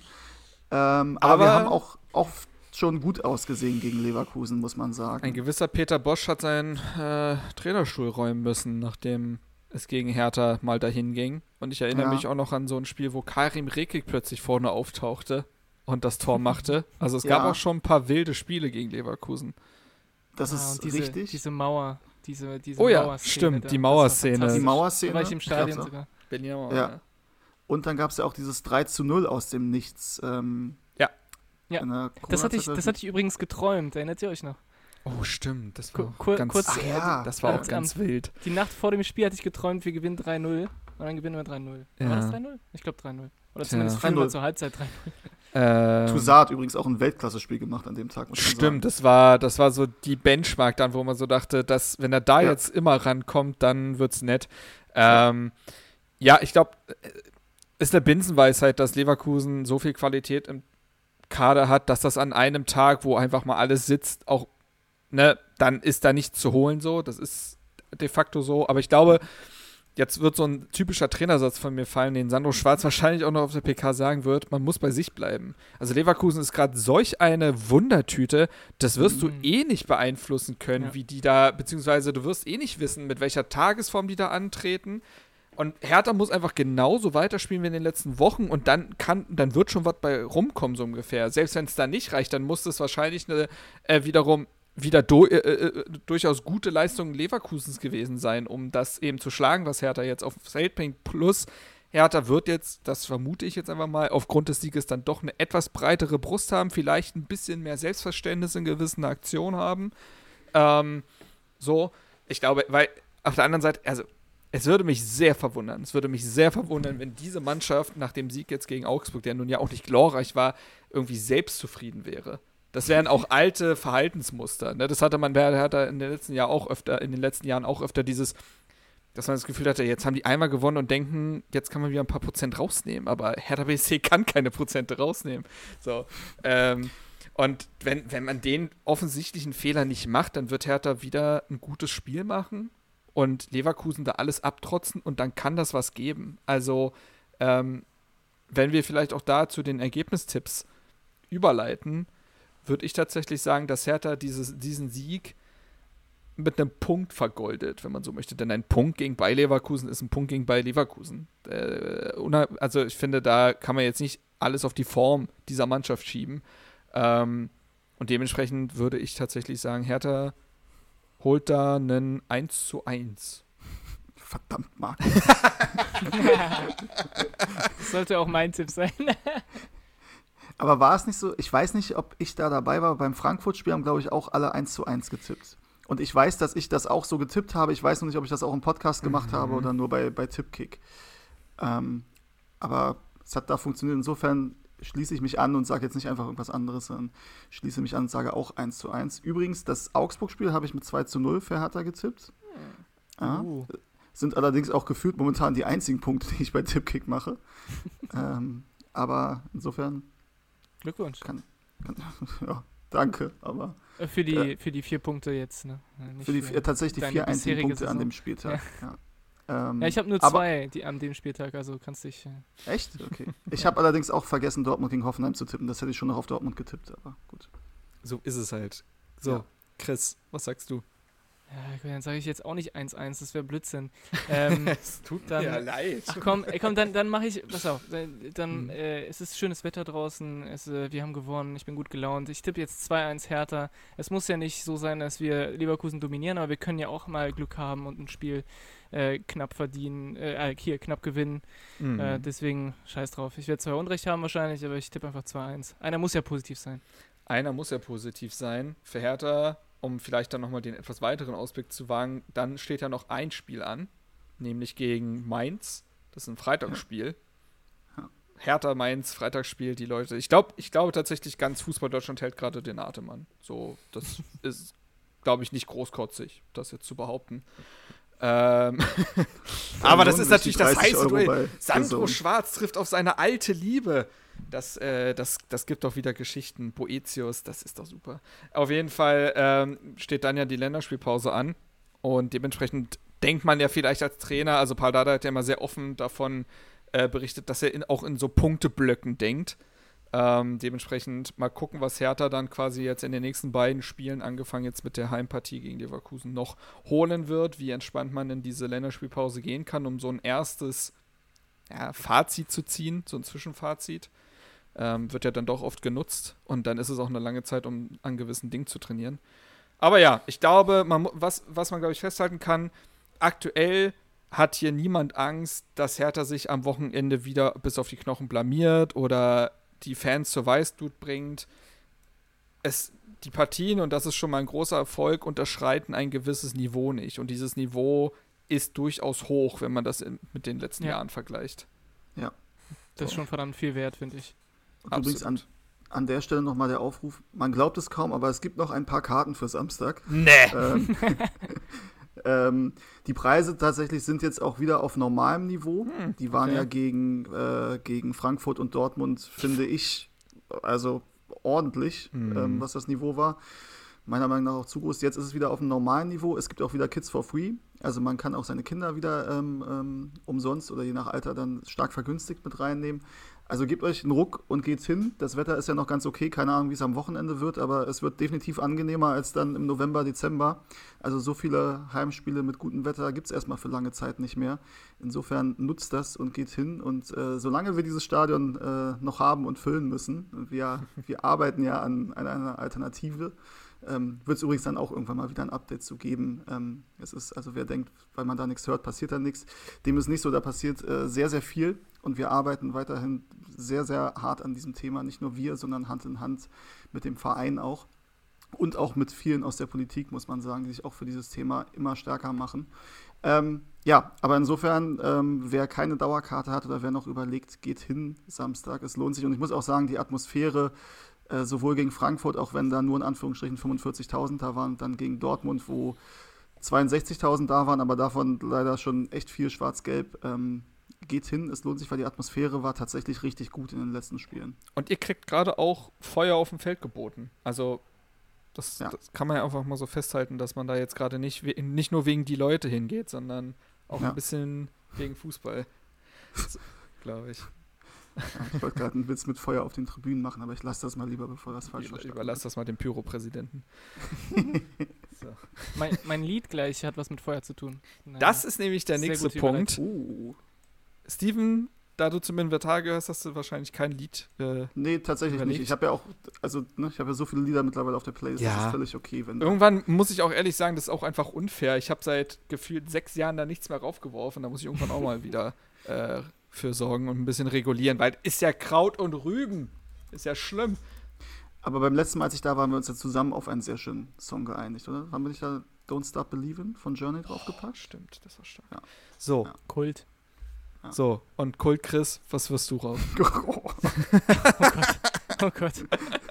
Also, äh, ja, ich, ich bin ja nach dem Sieg immer gut gelaunt. Und dann, mhm. äh, ich habe immer zwei Playlists, eine für Niederlagen, eine für Siege. Das ist war unentschieden. Erfolgreiche Spiele. Dann höre ich keine Musik und äh, mache was anderes. Mhm. Unentschieden. Einfach, einfach, nur, einfach, nur, einfach nur Leere. Es, es, gibt aber, es gibt, ganz ehrlich, gibt es wirklich Unentschieden, wo man so komplett neutral ist? Also Unentschieden bist du auch entweder ja, positiv überrascht oder negativ. Ja, ich weiß, was du meinst. Aber mhm. ich fand zum Beispiel, dass das Unentschieden gegen, Unentschieden gegen Frankfurt wirklich das perfekte Beispiel war von beide Mannschaften müssen sich damit am Ende zufrieden geben. Genau, ja. aber da war ich auch gut gelaunt danach. Ja, okay. Also da war ich ganz happy. Ja, klar, es ist dann gemessen am Gegner so ein bisschen, ja. Stimmt. Ja, zumal Richtig. wir ja auch aus dem schlimmen Derby kamen und dachten, wir können uns auch locker 3-0 gegen Frankfurt mhm. verlieren. Aber wir, ja, das ist ja nicht RW Leipzig. Na Gott sei Dank. Ja. Aber äh, ja, zu meinem Lied. Also, ne, wir sind im September, deswegen bin ich ein bisschen mm. äh, unkreativ uh. und werde äh, uh. September von Earth, Wind and Fire reinschmeißen. Ah. Weil es weißt du, wo ich war? Und ich dachte Bei so, Green das passt. Day warst du. Ja, und ich ja. dachte so, das Was? passt stimmungstechnisch ja gar nicht. Ja. ja, nee, September. Also, ich glaube, das Lied kennt jeder. Aber und, kennt ihr. Äh, das war tatsächlich nicht in der Playlist, von daher muss Das ist tatsächlich sehr, sein. sehr gut. Aber äh, ist ja auch immer eine sehr schöne Frage. Wenn ihr die Zeile hört, Wake Me Up wie vervollständigt ihr sie im Kopf? When September ends. Ja, natürlich. Bei mir ist auch äh, manchmal, also ich finde, das ist Before You Go Go. go genau, Before You Go Go. Ist auch noch dabei. Ja. Äh, was war noch? Es gibt noch mehr. Es gibt sehr viele Songs, die so. Ähm, ach ja, genau, äh, von Avicii, Wake Me Up When It's, when it's All Over. Ah, mhm. Na, also, ja, ist vielleicht auch so eine Generationsfrage. Who knows? Gut, ich glaube, wir haben's. Und wir sind doch bei zwei Stunden gelandet. Oh Wunder! Muss da nicht auch irgendjemand wieder 5 Euro zahlen dafür? Oder oh, nur für unter zwei Stunden? Wie war äh, das? Unter. Unter. Das war jetzt extra. Ich habe mir, ne, also das ist klar. Ich werde das jetzt immer in die Länge ziehen, gar keine Frage. Ja, sehr gut. Logisch. Gut. Ich glaube, dann haben wir es tatsächlich jetzt. Wir haben unseren Song. Wir sind glücklich ich, wir hoffen, ihr auch. Wir hoffen, wir haben ohne Lukas eine ordentliche Folge abgeliefert. Ich werde mich Ich habe auch extra meine Härte hat gewonnen und ich habe ein bisschen zu viel rumgeschrien Stimme mitgebracht in den Podcast. Ja, kam manchmal durch. Aber ja, äh, ja kennen wir ja schon alles. Ja. Ähm, gut, dann war es das an dieser Stelle. Wenn ihr diese Folge hört, hat es Technikguru Mark tatsächlich geschafft, die Folge ordentlich zu schneiden und hochzuladen. Das ist die, das ist die gute Nachricht. Und dementsprechend äh, hoffen wir, dass das jetzt alles gleich glatt geht. Bis dahin, macht's gut und äh, ja, hau he. Hau he. Hau he. Hau he.